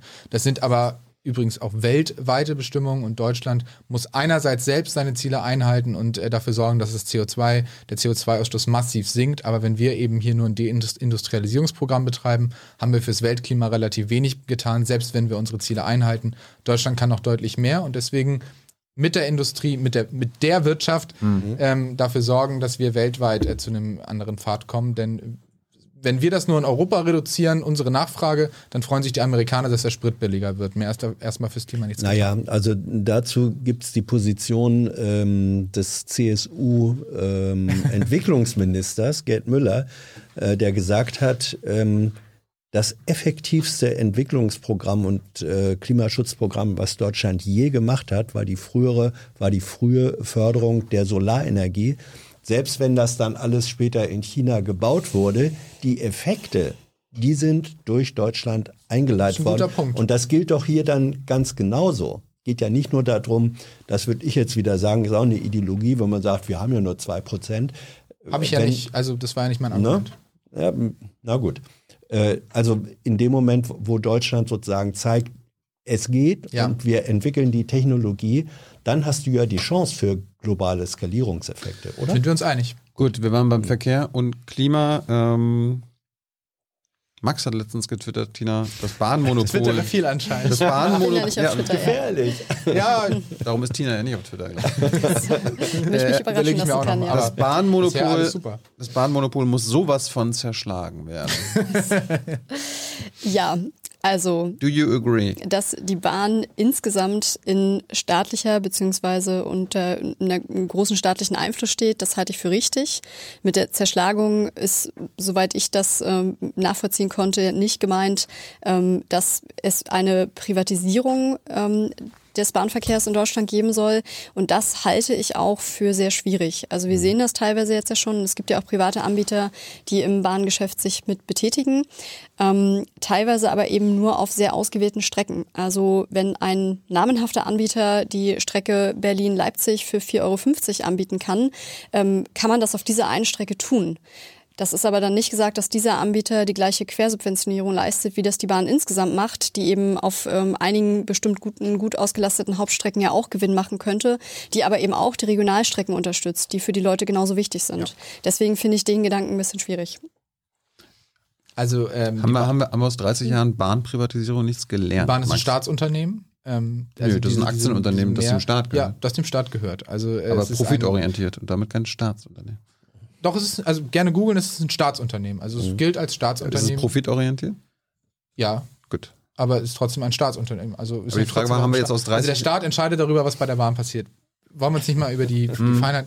Gerne Fakt, ich weiß, macht ihr einen Faktencheck oder sowas? Äh, jetzt macht ihr einen. Also Nee, nee aber der, der, der Staat hat festgelegt, die Bahn ist ein Aktienunternehmen, was auf äh, Profitorientierung aus, aus ist. Können wir uns Ja. darauf einigen? Ja, aber trotzdem ist der, entscheidet der Staat, was passiert und macht zum Beispiel solche Dinge wie die Regionalbahn unterstützen, die sonst nicht profitabel wären. Also das ist sozusagen die Mischung, für die man sich entschieden hat. Deswegen einfach zu sagen, es wäre Privatisierung, ähm, halte ich Wie sieht, für wie sieht oberflächlich. dein Modell also, für, für die Zerschlagung aus? Genau, also, man einmal nicht nur ähm, destruieren Infra will. genau, einmal Infrastruktur ähm, ist das entscheidende Thema, muss staatlich bleiben. Das ist wichtig. Wir wollen trennen zwischen Schiene und dem, was darauf fährt. Also die Schiene wie die Straße soll weiterhin öffentlich bleiben und auch öffentlich finanziert werden. Dennoch hat man, finde ich, gesehen, dass äh, die Bahn, äh, so wie sie jetzt ist und so wie sie auch im internationalen Vergleich nicht gut funktioniert, ein bisschen Konkurrenz gebrauchen könnte. Deswegen, dieses Staatsunternehmen soll nicht weg, aber eben es ist ein Monopol in vielen Hinsichten, beziehungsweise es ist so marktbeherrschend geworden, dass es kaum möglich ist, dort Konkurrenz auf die Schiene zu bekommen. Deswegen Bahn nicht zerschlagen. Deswegen, es wird immer so von Gegnern gesagt, ihr wollt die Bahn zerschlagen. Hast du gesagt. Wir wollen, ich habe gesagt, wir wollen das Monopol zerschlagen, Okay. oder? Ja? Ja, ja, siehst du, habe ich gesagt. Also besseres Framing, ne, ist auch immer eine Frage. Nicht Bahn zerschlagen, wir wollen das Monopol zerschlagen und wir wollen die Möglichkeit geben, dass es eben auch mehr Konkurrenz gibt, dadurch attraktiver wird, Bahn zu fahren. Ähm, das ist ja nun mal leider, wenn du das so nennen willst, das haben wir in 30 Jahren Staatsunternehmen Bahn äh, nicht bekommen, dass die Bahn so attraktiv geworden ist, dass sie eine wirkliche Alternative ist. Und das ist, glaube ich, in unser beider Sinne. Der Weg ist da ein anderer. Aber ähm, in unser beider Sinne ist, dass die Bahn so attraktiv wird, dass sie bestimmte Kurzstreckenflüge ersetzt, dass sie das Auto an bestimmten Stellen unnötig macht.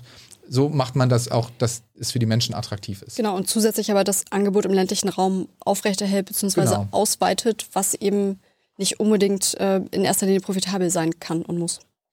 Max, die äh, Chat will wissen, welche Monopole du noch zerschlagen möchtest. Welche Monopole ich noch zerschlagen möchte. Ja. Aktuell haben wir zum Beispiel Facebook ähm, und Google und Amazon. Ja, das ist ja, also das ist ja in in einem strengen, der Diskussion. Also ich, ich bin voll dabei. Das ist für mich auch so ein bisschen Grundüberzeugung. Was heißt ein bisschen? Das ist Grundüberzeugung, liberale Grundüberzeugung. Niemand darf zu mächtig werden. Und der größte Grundrechtsgefährder, das sieht man jedes Jahr in diesem Report, ist immer noch der Staat. Das heißt, da muss man am meisten darauf achten, aber auch. Du willst das da Gewaltmonopol völlig richtig. Nein, da ist es völlig richtig. Ähm, auch, wie nennt sich das jetzt? Meta, glaube ich. Und ähm, ähm, äh, Google oder Alphabet und äh, bestimmte Bereiche Also haben eine zu starke Stellung und da kann es auch notwendig sein, dass der Staat entsprechend eingreift. Willst du Facebook zerschlagen? Nein. Sie haben noch kein äh, Monopol. Echt? da, Soziale nein, Medien? es gibt ja auch also Facebook, Twitter. Instagram? Du hast doch gerade, wo, wo hast, wovon hast du denn gerade zitiert? Was meinst du? Twitter. Ja. Also es äh, äh, und es gibt auch andere eine- aber Social Media Facebook hat eine Bereiche. marktbeherrschende Stellung mit Instagram und Facebook. Es hat eine sehr starke äh, Marktstellung und wenn es so weitergeht, muss man es zerschlagen. Ich persönlich glaube, dass Amazon eher eine ziemliche Gefahr ist, äh, bei der man mal äh, schauen wird müssen, wie sich das entwickelt. Die fangen ja auch an, in den Medienbereich vorzudringen und in den Filmbereich, haben MGM gekauft, ähm, haben bestimmte Zeitungen. Also bei Amazon finde ich auch dadurch, dass sie wirklich Waren in einem unglaublichen Bereich anbieten, was ja bei Facebook, Met- Meta und so relativ ist ja ein Bereich nur, in dem wir arbeiten. Also ich finde im Grundsatz, wenn etwas zu mächtig wird, muss es zerschlagen werden. Google Nein. hat, hat ein Monopol in den Suchmaschinen. Also erstens kann ich das sowieso nicht zerschlagen als deutscher Bundestagsabgeordneter. Aber könntest du ich ja- könnte es in Deutschland zerschlagen, aber denken sie, ja, pff, dann machen wir das entweder weiter in der EU oder äh, gehen auch mehr nach China, da wo es möglich ist, oder in den USA. Also ähm, das muss dann in den USA passieren. Ich will aber auch darauf hinweisen, in den USA gibt es eine sehr konsequente Kartellbehörde, die teilweise konsequenter ist als bei uns und ähm, wo die schon sehr genaues Auge drauf haben. Und das finde ich auch sehr richtig. Tina, welche Monopole möchtest du zerschlagen? Das ist jetzt gerade eine sehr peinliche Zwischenfrage für eine Live-Sendung, aber kann ich für zwei Minuten mal kurz rausgehen? Wir sind auch gleich fertig. Äh, Geht das Okay, auch? äh, okay, also ich will überhaupt nicht drängen, weil ich es super spannend finde. Ich würde auch gerne noch eine Stunde mit euch Aber du kannst reden, natürlich, aber äh, ich kannst würde natürlich- mal ganz kurz gleich Okay. wiederkommen. Ja. Super. Kein Problem. Das ist, das ist halt jung und naiv. Aber jetzt bin ich hier alleine im Kreuzfeuer. Das ist natürlich. bestimmt eine Weile aus. Wollen wir Däumchen drehen oder äh, Ja, wir Weiter- können auch über meinen Golf schnacken. Also, Ja. sieht der irgendwie besonders aus oder so? Der ist einfach schwarz. Hast du ein Auto? Nee. Nee. In Berlin habe ich auch äh, gesehen, gemerkt, ist das eher. Hast du schon eine. Wohnung in Berlin gefunden? Ja, Wie hast du die gefunden? gesucht. Und ich habe eine Freundin, die tatsächlich mich sehr gut unterstützt und ähm, neben ihrem ebenfalls anstrengenden Job und ihrer anstrengenden äh, Promotion ähm, das mit mir gemeinsam gemacht hat. Ich bin noch mal, ähm, wenn wir schon gerade jetzt so sehr unter uns reden, du hast ja gesagt, eher sozialdemokratisches äh, Elternhaus. Ähm, war das sozusagen ein Stück äh, rebellische Ablösung, äh, dass du gesagt hast, nee, also in die Richtung dann eher doch nicht? Es ist ganz schwer zu beschreiben, aber ich kam halt aus dieser Ecke Bildung, und da hat für mich die FDP das am meisten angesprochen und immer wieder gesagt, auch in diesen Kanzlerduellen 2017 war es ja richtig schlimm. Ähm, wo war eigentlich das Thema Bildung? Und ähm, das finde ich, hat die FDP als Ermöglicherin von Freiheit eben nicht nur negativ, sondern auch positiv, wenn man so will, ähm, immer am besten hervorgehoben. Und ich finde, die liberale Grundidee ist doch eigentlich eine super Sache. So. Ja, äh, wobei Ich weiß gar nicht, also ich es gibt ja auch nicht sagen. Sozialdemokraten, die sagen, bei uns ist die liberale Grundidee perfekt Ja, aufgehoben. Liberale sind sie alle. Nicht? Also alle Das ist sind der Punkt. liberal, Ähm, aber Bist du neoliberal? ja. Ja? Was heißt das für dich? Leo, Neoliberal heißt für mich ordoliberal. Also das ist Freiburger Schule? harten, ja, wenn man so will. Mhm. Ähm, es braucht einen harten staatlichen Rahmen, zum Beispiel durch ähm, Kartellbehörden Mhm. und äh, Sicherheitsstrukturen und auch einen staatlichen Rahmen, der einmal zur Seite geht, aber auch nach unten geht Mhm. und äh, die Menschen stützt sozusagen, wenn etwas falsch läuft oder wenn sie, in, also ein soziales Netz. Aber in diesem Rahmen muss es Freiräume geben und sind diejenigen, die vor Ort sind, das nennt man immer so Markt, aber es sind die, Mhm. die am nächsten dran sind, ist das, funktioniert das am besten äh, mit denen, die sich damit auskennen und vor Ort sind und eben nicht, wenn alles zentral Der gesteuert wird. Chat will wissen, ob du in die CDU wechselt, wenn Friedrich Merz Vorsitzender wird. Nein, nein. nein. Äh, das wird ja immer so ein bisschen gerne vergessen. Also ähm, eine Wirtschafts-, also nur weil man wirtschaftsliberal ist, ist man noch nicht gesellschaftlich liberal. Und wir haben viele Themen, äh, die auch wir, finde ich, sehr nach vorne stellen, ähm, äh, mit Minderheitenrechten, äh, nicht nur in Deutschland, sondern in ganz Europa. Kommen wir gleich nochmal sogar zu. Kommen wir noch zu. lass, uns, Ähm, lass uns mit Tina das besprechen. okay, also- Das ist unfair. Gesellschaftlicher Liberalismus und wirtschaftlicher gehören zusammen. Und das sehe ich in der Union nicht. Hast du dein Büro schon? Ja, aber nur. Du hast dein Büro schon? na, wieso? Alle, alle, die bisher da waren, so, oh nee. ich muss habe ein Übergangsbüro. Ach so. Bei wem? Äh, nee, nicht, ich, ich, bin noch, ich bin aus dieser Phase raus, dass ich bei meinem Paten nannte, also Buddy, Pate, es wird immer mal, mal so, mal so genannt. Ähm, also, Wer war äh, da denn Pate? mein Buddy ähm, war Wolfgang Kubicki. Ja! Ja, also Ah. ist Schöne immer noch Grüße- mein Buddy natürlich. Schöne Grüße. Ja. Er wollte mit mir noch Golf spielen gehen. Golf spielen gehen. Spielst du Golf? Nein, aber er wollte es mir ja Ja, die beibringen. einen fahren Golf, die anderen spielen Golf. Ich kann kein, kein Golf. Ich ich habe nicht nicht. mal die Platzreife. Also wir können zusammen eine Platzreife bei Wolfgang machen. Deal. Ich, ich muss ihn aber erst fragen. Also, Ja, gerne. Nein, also ähm, wir haben so ein Übergangsbüro. Normalerweise hat man ja Anspruch auf drei Büros, a 18 Quadratmeter. Das, also tatsächlich habe ich nicht gedacht, den Platz braucht man auch. Wir haben jetzt sozusagen ein so ein Dreierbüro zu dritt. Also drei Abgeordnete teilen sich das. Ich hoffe mal, dass es sich in den nächsten zwei bis drei Wochen äh, jeder seins bekommen hat. Hey Leute, politischer Journalismus muss nicht kommerziell oder öffentlich-rechtlich sein. Podcasts müssen nicht durch grässliche Werbung finanziert sein. Jung Naiv ist der beste Beweis dafür. Damit das so bleibt, unterstützt uns einfach finanziell. Danke vorab und jetzt geht's weiter. Hast nichts verpasst, Tina. Super. Nur mein ich, Privatleben ich, ich, ich danke euch vielmals. Also Ja. ja. Äh, ja, ist eine Lektion, die man jetzt auch echt lernt. Man muss seine Tage einfach anders planen und bevor man sich in eine zwei Stunden Live-Sendung Ja. Sendung setzt, sind- ne, genau. Ja. Wir wollten eigentlich schon durch Aber- sein, wir wollten nicht länger als zwei Stunden machen, aber äh, Ihr habt es einfach so spannend gemacht, Ja. das muss Ach man jetzt mal sagen. So. Ja, nee. äh, ein Thema, die Leute, wir sind im Internet, Ja. Cannab Cannabis-Legalisierung. Heute habe ich mit Olaf Scholz schon drüber geredet, äh, was denn eine Cannabis-Steuer bringen soll. Er hat damit indirekt, also er mei- weiß es noch nicht, kommt ja auf den Konsum an, aber damit er indirekt bestätigt, dass eine Cannabis-Legalisierung äh, bevorsteht. Ja. Wie soll denn Cannabis legalisiert werden, Tina? Also erstmal aus einer medizinischen Perspektive auch. Ja, dass es bisher nicht legalisiert ist, ist nicht wirklich konsequent. Also einmal, wenn wir uns angucken, wie es im Vergleich mit anderen, ich würde sie als legale Drogen bezeichnen, äh, Substanzen aussieht, ähm, dass man Alkohol überall kaufen kann und Cannabis eben nicht. Und wir aber wissen, in der Realität hält das die Leute nicht vom Kiffen ab. Also wer Cannabis haben möchte, der weiß in der Regel auch, woher er oder sie es bekommt. Und was man mit einer Legalisierung ja auch erreichen würde, ist, dass man mehr Kontrolle darüber hätte, dass man wüsste, welche Verkaufsstellen ähm, dürfen Cannabis abgeben, dass man das Ganze auch mit Beratungsprogrammen kombinieren könnte.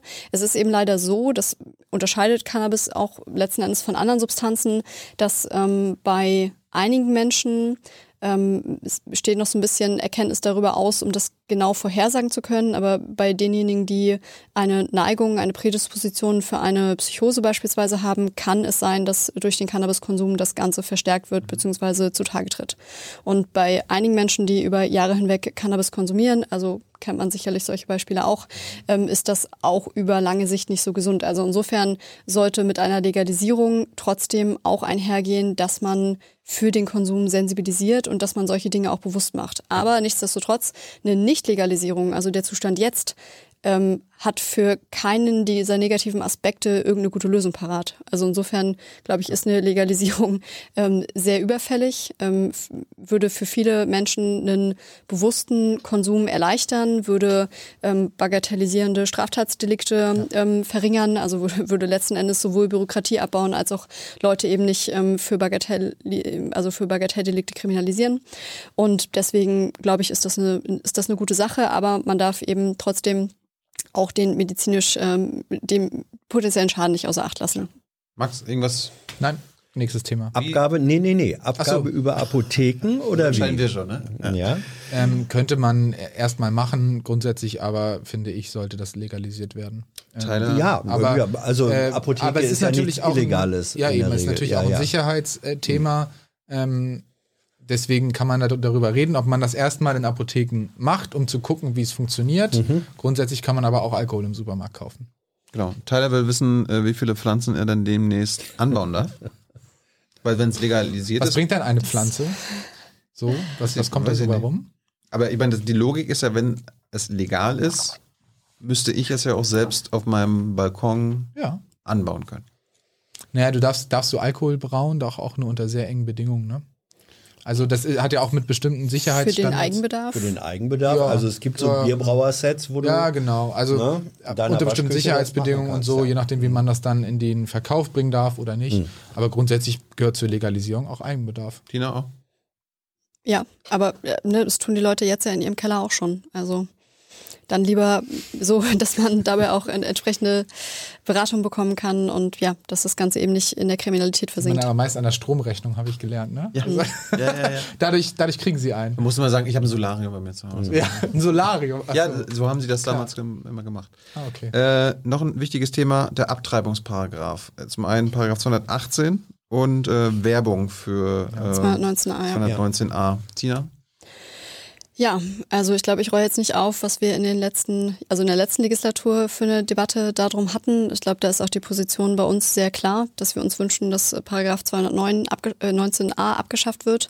Also dass ähm, das Werbeverbot gekippt wird, dass ähm, mit Werbung in dem Fall nicht Werbung im umgangssprachlichen Sinne gemeint ist, sondern ein Beratungsangebot, was ähm, den Zugang für einen sicheren und einen informierten Schwangerschaftsabbruch bewirken soll und dass das für eine Gesellschaft und für uns gut ist, wenn wir das bereitstellen. Das ist einfach die klare Antwort. 219a, ja. Und dass äh, Schwangerschaftsabbrüche per se im Strafgesetzbuch da nicht hingehören. Ja, das ist ja, also wäre die Frage gewesen. Im Moment, im Grunde sind sie nach wie vor strafbar, nur es Unter wird bestimmten nicht Bedingungen straffrei, ja, genau. Äh, das muss raus aus dem Strafgesetzbuch. Sagt der richtig? Jurist. Nicht, aber ähm, 219a sollte abgeschafft werden, 218 sollte im Strafgesetzbuch bleiben. Ja, Da steht, da steht, ich kann es nochmal zitieren. Wer eine Schwangerschaft abbricht, Ja. wird mit Freiheitsstrafe bis zu drei Jahren oder mit Geldstrafe bestraft. soll bleiben. Ja. Warum? Es gibt bestimmte Bereiche, in denen ähm, es es gibt ja diese Straffreiheit bei einem Beratungsgespräch und so weiter, da kann man auch drüber reden, aber ich weise erstens darauf hin, dass wir einen extrem mühsamen gesellschaftlichen Kompromiss da stehen haben, der, wenn er aufgebrochen würde, und das wäre das dann ja, ähm, zu Ergebnissen führen kann, die wir alle nicht wollen. Und das kann in die eine oder an, in das, in das eine oder das andere Extrem ausschlagen. Es gibt auch sehr viele Menschen in diesem Land, die krasse Abtreibungsgegner sind, die jetzt schon äh, die Ärzte, die das machen, äh, sehr belästigen oder sogar bedrohen und äh, beeinträchtigen und äh, die auch laut würden. Deswegen finde ich erstmal diesen Kompromiss, wie wir ihn haben, gut. Zweitens aus der Grundüberzeugung heraus, ich finde schon, dass es nicht eine ganz einfache Abwägung ist und ich kann das nicht aus persönlicher Erfahrung, auch nicht, auch weil ich keine Frau bin, aber trotzdem ist es für mich, finde ich, sollte, kann jeder dazu eine Meinung haben. Ähm, finde ich schon, dass es eine Tötung ist, die man vornimmt, wenn man eine Schwangerschaft abbricht und es deswegen eine Ab Abwägung erforderlich ist. Einmal zwischen ähm, dem Wohl äh, der werdenden Mutter oder beziehungsweise der Frau ähm, was natürlich in Extremfällen sein kann, wo es um Vergewaltigung, um, um Inzest geht, wo man natürlich äh, äh das möglich machen muss, aber es kann eben auch andere sehr schwierige Fälle ge geben. Und da finde ich, muss man das werdende Leben äh, mit dem Wohl der Mutter abwägen. Und ich finde, so wie die Lösung jetzt ist, bis auf 219a, ist sie in Ordnung. Ich mache es jetzt sehr kurz, also über das Thema könnten wir alleine zwei Stunden reden, ja. aber Zugang zu rechtssicheren und auch zu medizinisch sicheren Schwangerschaftsabbrüchen müssen wir in unserer Gesellschaft schaffen. Und das zu verbieten oder zu kriminalisieren oder den Zugang zu beschränken, wie das ähm, in einigen Staaten durch das Strafrecht der Fall ist, ähm, in anderen Staaten de facto der Fall ist, wenn es eben erschwert wird, Informationen zu bekommen oder Praxen zu finden, die Abbrüche durchführen. Das führt nicht dazu, dass es letzten Endes weniger Abbrüche gibt, sondern es führt eher dazu, dass die gesundheitlichen Risiken steigen. Und davon haben weder die Mutter noch der Embryo, der Fötus was. Aber, aber Max, jetzt einfach noch zum Verständnis. Du bist ein Liberaler. Ja. Die Freiheit äh, auch einer die Freiheit Frau. sowohl des Kindes als auch der werdenden, möglicherweise werdenden Mutter sind für mich relevant. Und deswegen finde ich, muss man das in eine Abwägung bringen. Und ich finde nicht dieses, ähm, das ist ja nur ein Zellhaufen oder das ist erst werdendes Leben. Es gibt ja, sind ja Argumente, die so durch den Äther schweben. Das ist erst werdendes Leben ab dann und dann. Ähm, das Bundesverfassungsgericht hat dazu eine Entscheidung äh, getroffen.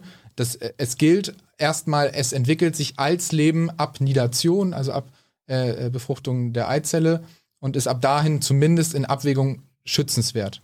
Und ich finde, äh, da eine, ist eine Abwägung äh, auch richtig und deswegen ist es grundsätzlich auch richtig zu sagen, wenn Aber, das. Hm, wenn, also du, es, wenn du es kriminalisierst und die derzeitige äh, Rechtslage ist eine Kriminalisierung, sage ich jetzt ohne moralischen Vorwurf, sondern nur faktisch. Mhm. Wenn du es kriminalisierst, ähm, dann ist es ja, wo ist dann die Abwägung? Wenn du Nee, sagst, das, also wenn du sagst, es ist, erstmal ist es verboten. Ja. So, das, äh, wo ist denn da die Abwägung? Es ist ein krimineller Akt. Damit ja. wird ein moralischer und faktischer Druck aufgebaut. Die Abwägung findet sich in dem, was dahinter steht, nämlich ähm, unter bestimmten Bedingungen. Wenn du ein Beratungsgespräch geführt hast, ab ein, bis zu zwölf Wochen, ähm, darfst du legal das machen. Und es, ist, und es gibt eine Straffreiheit. Und ich finde, das ist äh, in der Das Abwägung ist dann bei Cannabis aber genau das gleiche Prinzip. Ja, bei dann Cannabis gefährdest du dich nur selbst. Weil kann, also in der Regel, wenn du da jetzt nicht, keine Ahnung, mit zehn Leuten in der Hotbox sitzt, mhm. ähm, gefährdest du dich bei Cannabis nur selbst und es ist auch nicht so, dass du eine Tötung vornimmst, sondern es ist etwas, was weniger als Alkohol äh, gefährdet in der Regel. Da gibt es auch mhm. Langzeitfolgen, die problematisch sind, gerade äh, für junge Menschen. Also das ist etwas, finde ich, völlig anderes. Okay, drei, drei Fragen dazu noch aus dem Chat. Subino fragt, wäre die Freiheit des Kindes nicht dann gefährdet, wenn es von einer Mutter geboren wird, die nicht für das Kind sorgen kann? Oh, da kommen wir in ganz problematische Gefilde von insofern unwertes Leben und so weiter. Also das Leben sei nicht so viel wert, wenn die Mutter sich nicht richtig darum sorgen kann. Ähm, ich finde, jeder hat erstmal das Recht zu leben und ähm, auch wenn das Leben scheiße werden kann, mhm. ähm, beziehungsweise wenn das unter schlechten Startbedingungen steht, darf das, darf das Recht auf Leben dadurch nicht angezweifelt bzw. eingeschränkt werden. Dann bist du religiös, fragen Sie. Ich persönlich bin evangelisch, aber nie stark praktizierend. Ähm, hat das irgendwelche Auswirkungen auf deine Haltung jetzt bei dem Thema? Wenig. Also äh, das hat tatsächlich, ich habe auch Haltungen, die ähm, äh, mit der evangelischen Religion, die ja sowieso auch relativ liberal ist, sehr wenig zu tun haben. Mhm. Ähm, für mich ist das eher eine Grund, sowohl ich würde schon sagen, philosophische Überzeugung, die sehr viel mit dem Leben, mit dem, ähm, aber auch mit dem, mit diesen Grenzbereichen, mit Ethik zu tun hat. Und ähm, das sieht man bei Corona, das sieht man eben auch hier bei dem, ähm, bei der Frage von äh, Schwangerschaftsabbrüchen. Das ist nicht immer einfach und ein Kompromiss ist nie zureichend. Also eigentlich ist ja nur etwas zureichend, was einer absoluten mhm. Position gerecht würde. Aber vielleicht ist es in dem Fall die bessere Lösung. Äh, Tina, was hältst du von der äh, damaligen Lösung in der DDR, wo in den ersten drei Monaten allein die Frau, also die Frau, die schwanger war, entscheiden konnte, ob sie abtreibt oder nicht? Also ich finde, die schwangere Frau ist diejenige, die diese Entscheidung treffen muss, weil es ja um ihren Körper geht. Wäre das ein Kompromiss für dich, Max? Nein, ähm, ich finde, die, äh, werden, äh, die, die werdende Mutter, die schwangere Frau, sollte das natürlich entscheiden, aber es äh, muss an bestimmte Bedingungen geknüpft sein, weil das werdende Leben eben nicht für sich entscheiden kann. Meinst du, dass Abtreibung eine Tötung ist? Ja. Die Ärztin? Das ist jetzt insofern schwierig, weil ich selber weiß, ich habe zu dem Thema auch geforscht, dass, dass keine, also es keinen geteilten Konsens in dieser Frage gibt. Also die Frage, ab wann beginnt das menschliche Leben, die beantworten wir in unserer Gesellschaft nicht konsensual. Also das muss man tatsächlich akzeptieren. Die Frage ist, ob eine Beantwortung dieser Frage in eine Richtung richtungsweisend, handlungsleitend, handlungsbeschränkend sein sollte. Und da habe ich ja meine Position gerade Ja. geschildert. Du bist gegen Töten, wir kommen zum Schluss. äh, Ich bin Krieg, gegen Töten. Krieg, Waffenexporte. Welche Waffenexporte sollten künftig nicht mehr aus Deutschland gehen? Ich bin äh, Können wir weiterhin an Saudi-Arabien Waffen liefern, an die ägyptische, in- an die nein. ägyptische Diktatur, an Krisengebiete, erstens äh, sollten wir nicht machen. Äh, zweitens Saudi-Arabien. sollten wir, also nicht in Krisengebiete. Du hast auch. Das wäre Oder was, was, was hast du auch, genannt? Ne? Ja. Saudi-Arabien äh, kauft ja sehr gerne bei uns ein. Also an Israel liefern wir definitiv noch Waffen. das sind Das Krisengebiete. finde ich auch extrem wichtig und richtig. Das war Krisengebiete. Israel ist ein äh, militärischer und äh, auch die einz als einzige Demokratie im Nahen Osten wichtiger Partner. Aber du hast gerade Und, Krise, keine äh, Krisengebiete gesagt, darum habe ich gerade Israel jetzt als Beispiel genannt. Ja, aber der israelische Staat ist nicht ein Krisengebiet.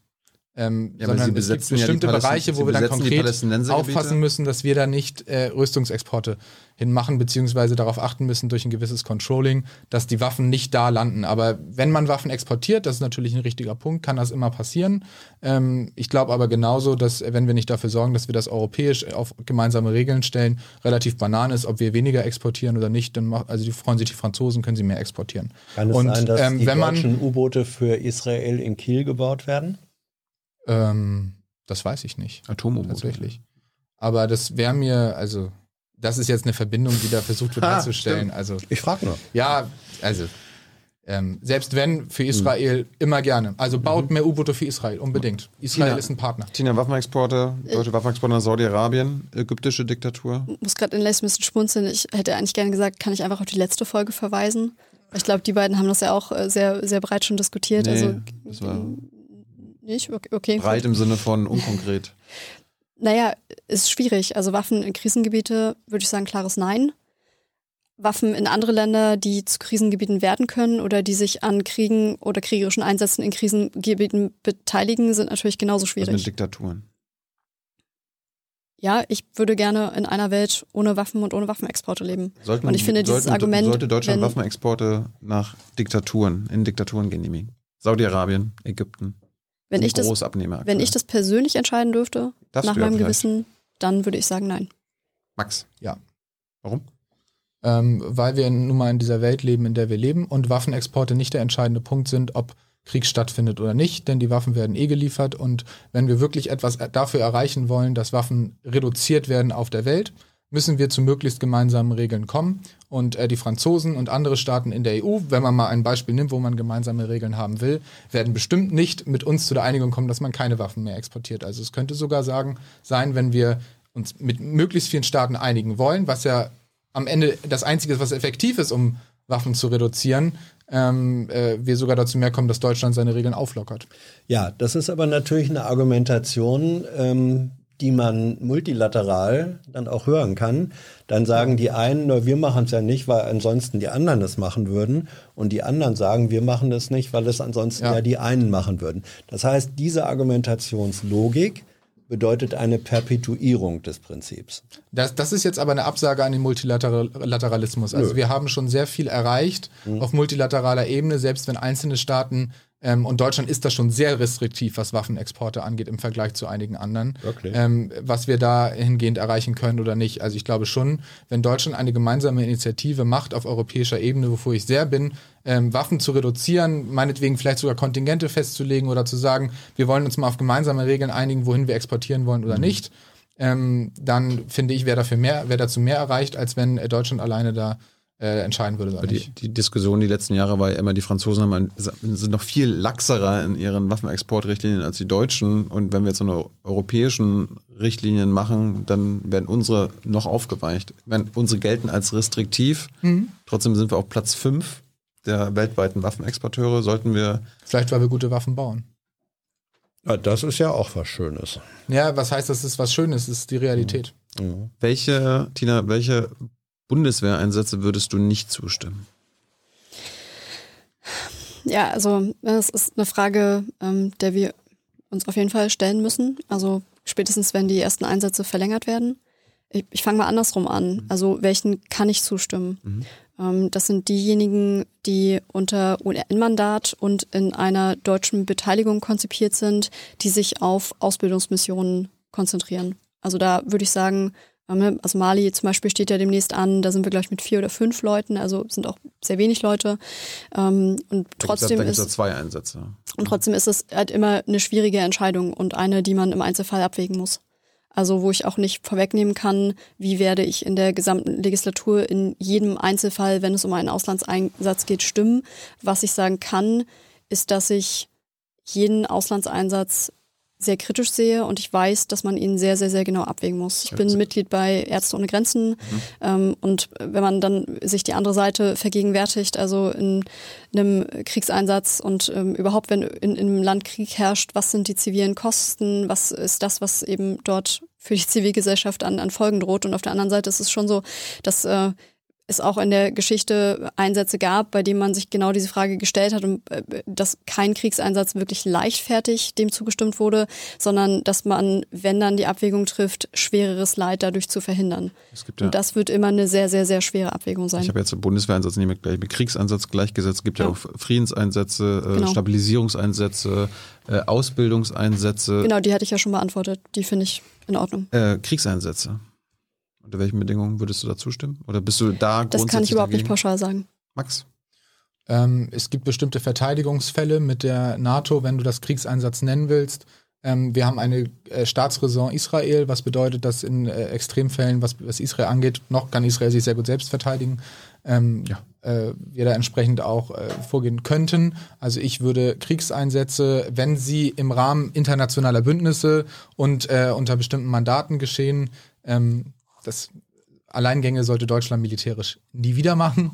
Das ist nie gut gelaufen, aber auch das würde ich kategorisch nicht ausschließen, wenn man das als Kriegseinsatz bezeichnen will. Bei Afghanistan hatten wir zehn Jahre lang Angst davor und die Soldaten haben schon längst an der Front gekämpft und wir haben uns immer noch mit dem Wort Krieg schwer getan. Ähm, ich finde, äh, man sollte da eine gewisse Ehrlichkeit an den Tag legen und Deutschland sollte im Rahmen von Bündnissen auch Verantwortung übernehmen. Letzte Frage zu dem Komplex und ich glaube dann. Äh, Kampfdrohnen hätte ich noch. Kampf, Kampfdrohnen? Ja. Nein.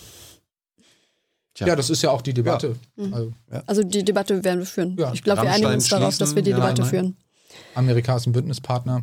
Ähm, äh, die weltweit über Rammstein ihre Drohnenmordprogramme äh, fahren? Ja, Drohnenmordprogramme. Du bist Jurist, das ist, ist völkerrechtswidrige äh, Einsätze. Also äh, was da nun ist und was nicht, das ist äh, auch schwierig nachzuvollziehen. Aber äh, bei Drohnen, wie Dokus gesagt, und Artikel, die Dokus und Artikel, okay, aber Soldaten. bei Drohnen, ja, aber bei von Drohnen. Generälen, die da. Ähm, ah, ich habe auch nie, prinzipiell nicht so ein riesiges Problem mit Drohnen. Ähm, ich finde, das hilft, äh, um Soldaten äh, zu schützen. Und, äh, aber du bist doch Jurist, ne? Wenn, wenn so ein US-Präsident US sagt, der muss getötet werden, dann ist er nicht nur Richter, Anwalt äh, und Verteidiger, sondern auch Henker. Das ist okay. Ja, schick mir mal gerne. Also im, im Krieg ist das oft so. Äh, das ist von der einen wie der anderen Seite so. Und da kann nicht man warten, bis eine Gerichtsentscheidung kommt und dann verteidigt man sich oder schlägt zurück. Es geht ja jetzt ähm, nicht um Drohnenansätze. Kannst du mir aber gerne nochmal zeigen, was in Rammstein genau passiert oder was nicht. Ähm, dann können wir da gerne nochmal drüber sprechen. das Auswärtige Amt, das wissen Sie. Frage ich gerne nach. Tina, Rammstein schließen? Wegen dem US-Drohnenprogramm? Sind ja zwei erstmal nicht, nicht unbedingt zusammenhängende Dinge, aber. Das ist die ja, Relaisstation für die amerikanischen Drohnen. Es wird, ist gerade schwierig, das Thema so in den letzten fünf Minuten irgendwie zu behandeln. Also auch da müsste man viel, viel ausführlicher drüber reden. Ähm, Drohnen insgesamt ähm, für die Defensive, also in dem Moment, in dem es um ähm, Felderkundungen und so weiter geht und in dem es darum geht, die eigenen Leute auch zu schützen, ist es sinnvoll. Wenn es darum geht, Drohnen auszurüsten ähm, und damit äh, gezielte Tötungen durchzuführen, haben wir auch in der Vergangenheit gesehen, ist auch öfter mal schiefgelaufen. Wenn man dann aus Versehen die Zivilisten erwischt, dann äh, hat man damit einen, einen sehr, sehr, sehr großen Schaden angerichtet. Und da ist es aus meiner Sicht bisher nicht so, dass man dem bedenkenlos zustimmen kann. Du bist gegen deutsche Kampfdrohnen, aber weißt noch nicht, ob du die amerikanischen Einsätze via Rammstein mit Kampfdrohnen schlecht findest. Naja, ich kann dir jetzt nicht sagen, dass wir einfach so eine, oder dass ich, äh, ohne mich über den Fall konkreter zu informieren, eine Militärbasis zu machen. Also.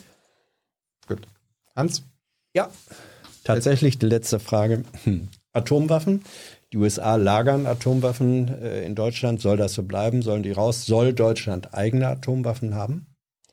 Also eigene Atomwaffen wäre ein Schritt aus meiner Sicht in die falsche Richtung. Wir bemühen uns ja seit Jahrzehnten mhm. eigentlich, dass wir weltweit ähm, zu einer Abrüstung von Atomwaffen kommen, ähm, dass ja sich die internationale Außenpolitik auf Diplomatie äh, ver, ver, ja, also setzen sollte und ähm, dass eine Aufrüstung mit Atomwaffen einerseits in der Menge und andererseits auch mit Staaten, die dazu kommen, dem Ziel sicherlich nicht förderlich sind. Und die hier lagernden US-amerikanischen Atomwaffen? Da muss man darüber debattieren, was mit denen im Idealfall passiert, ja. Mütze nicht, ist ja, hat ja gesagt, nein. Ja, ja. Ja, habe ich eine andere Auffassung. Deutschland sollte natürlich nicht selbst Atomwaffen äh, bekommen. Ähm, dennoch kann es passieren, dass wir, und das ist realistisch im Rahmen einer europäischen Armee auch darüber reden müssen, ähm, soll, Euro, soll Europa eine Atommacht werden. Und ähm, die Franzosen haben da als Atommacht selbst, äh, ich glaube mittlerweile die einzige durch den Austritt mhm. der Briten, ähm, eine entsprechende auch berechtigte Auffassung. Und ähm, Atomwaffen aus Deutschland äh, würde ich, solange Deutschland nicht die Kontrolle darüber hat, äh, nicht aus Deutschland entfernen. Also wenn, wenn wir, Atom, ja, wenn wir, wir Atomwaffen nicht in Deutschland, ja genau, darum geht's. Also wir ja. sollten nicht die Kontrolle darüber haben. Und ähm, aber die der, sollten hier lagern. Ja, ist ein Bündnispartner. Aber damit sind wir auch ein Ziel für unsere Feinde. Wir sind ein Ziel für, für Atomangriffe.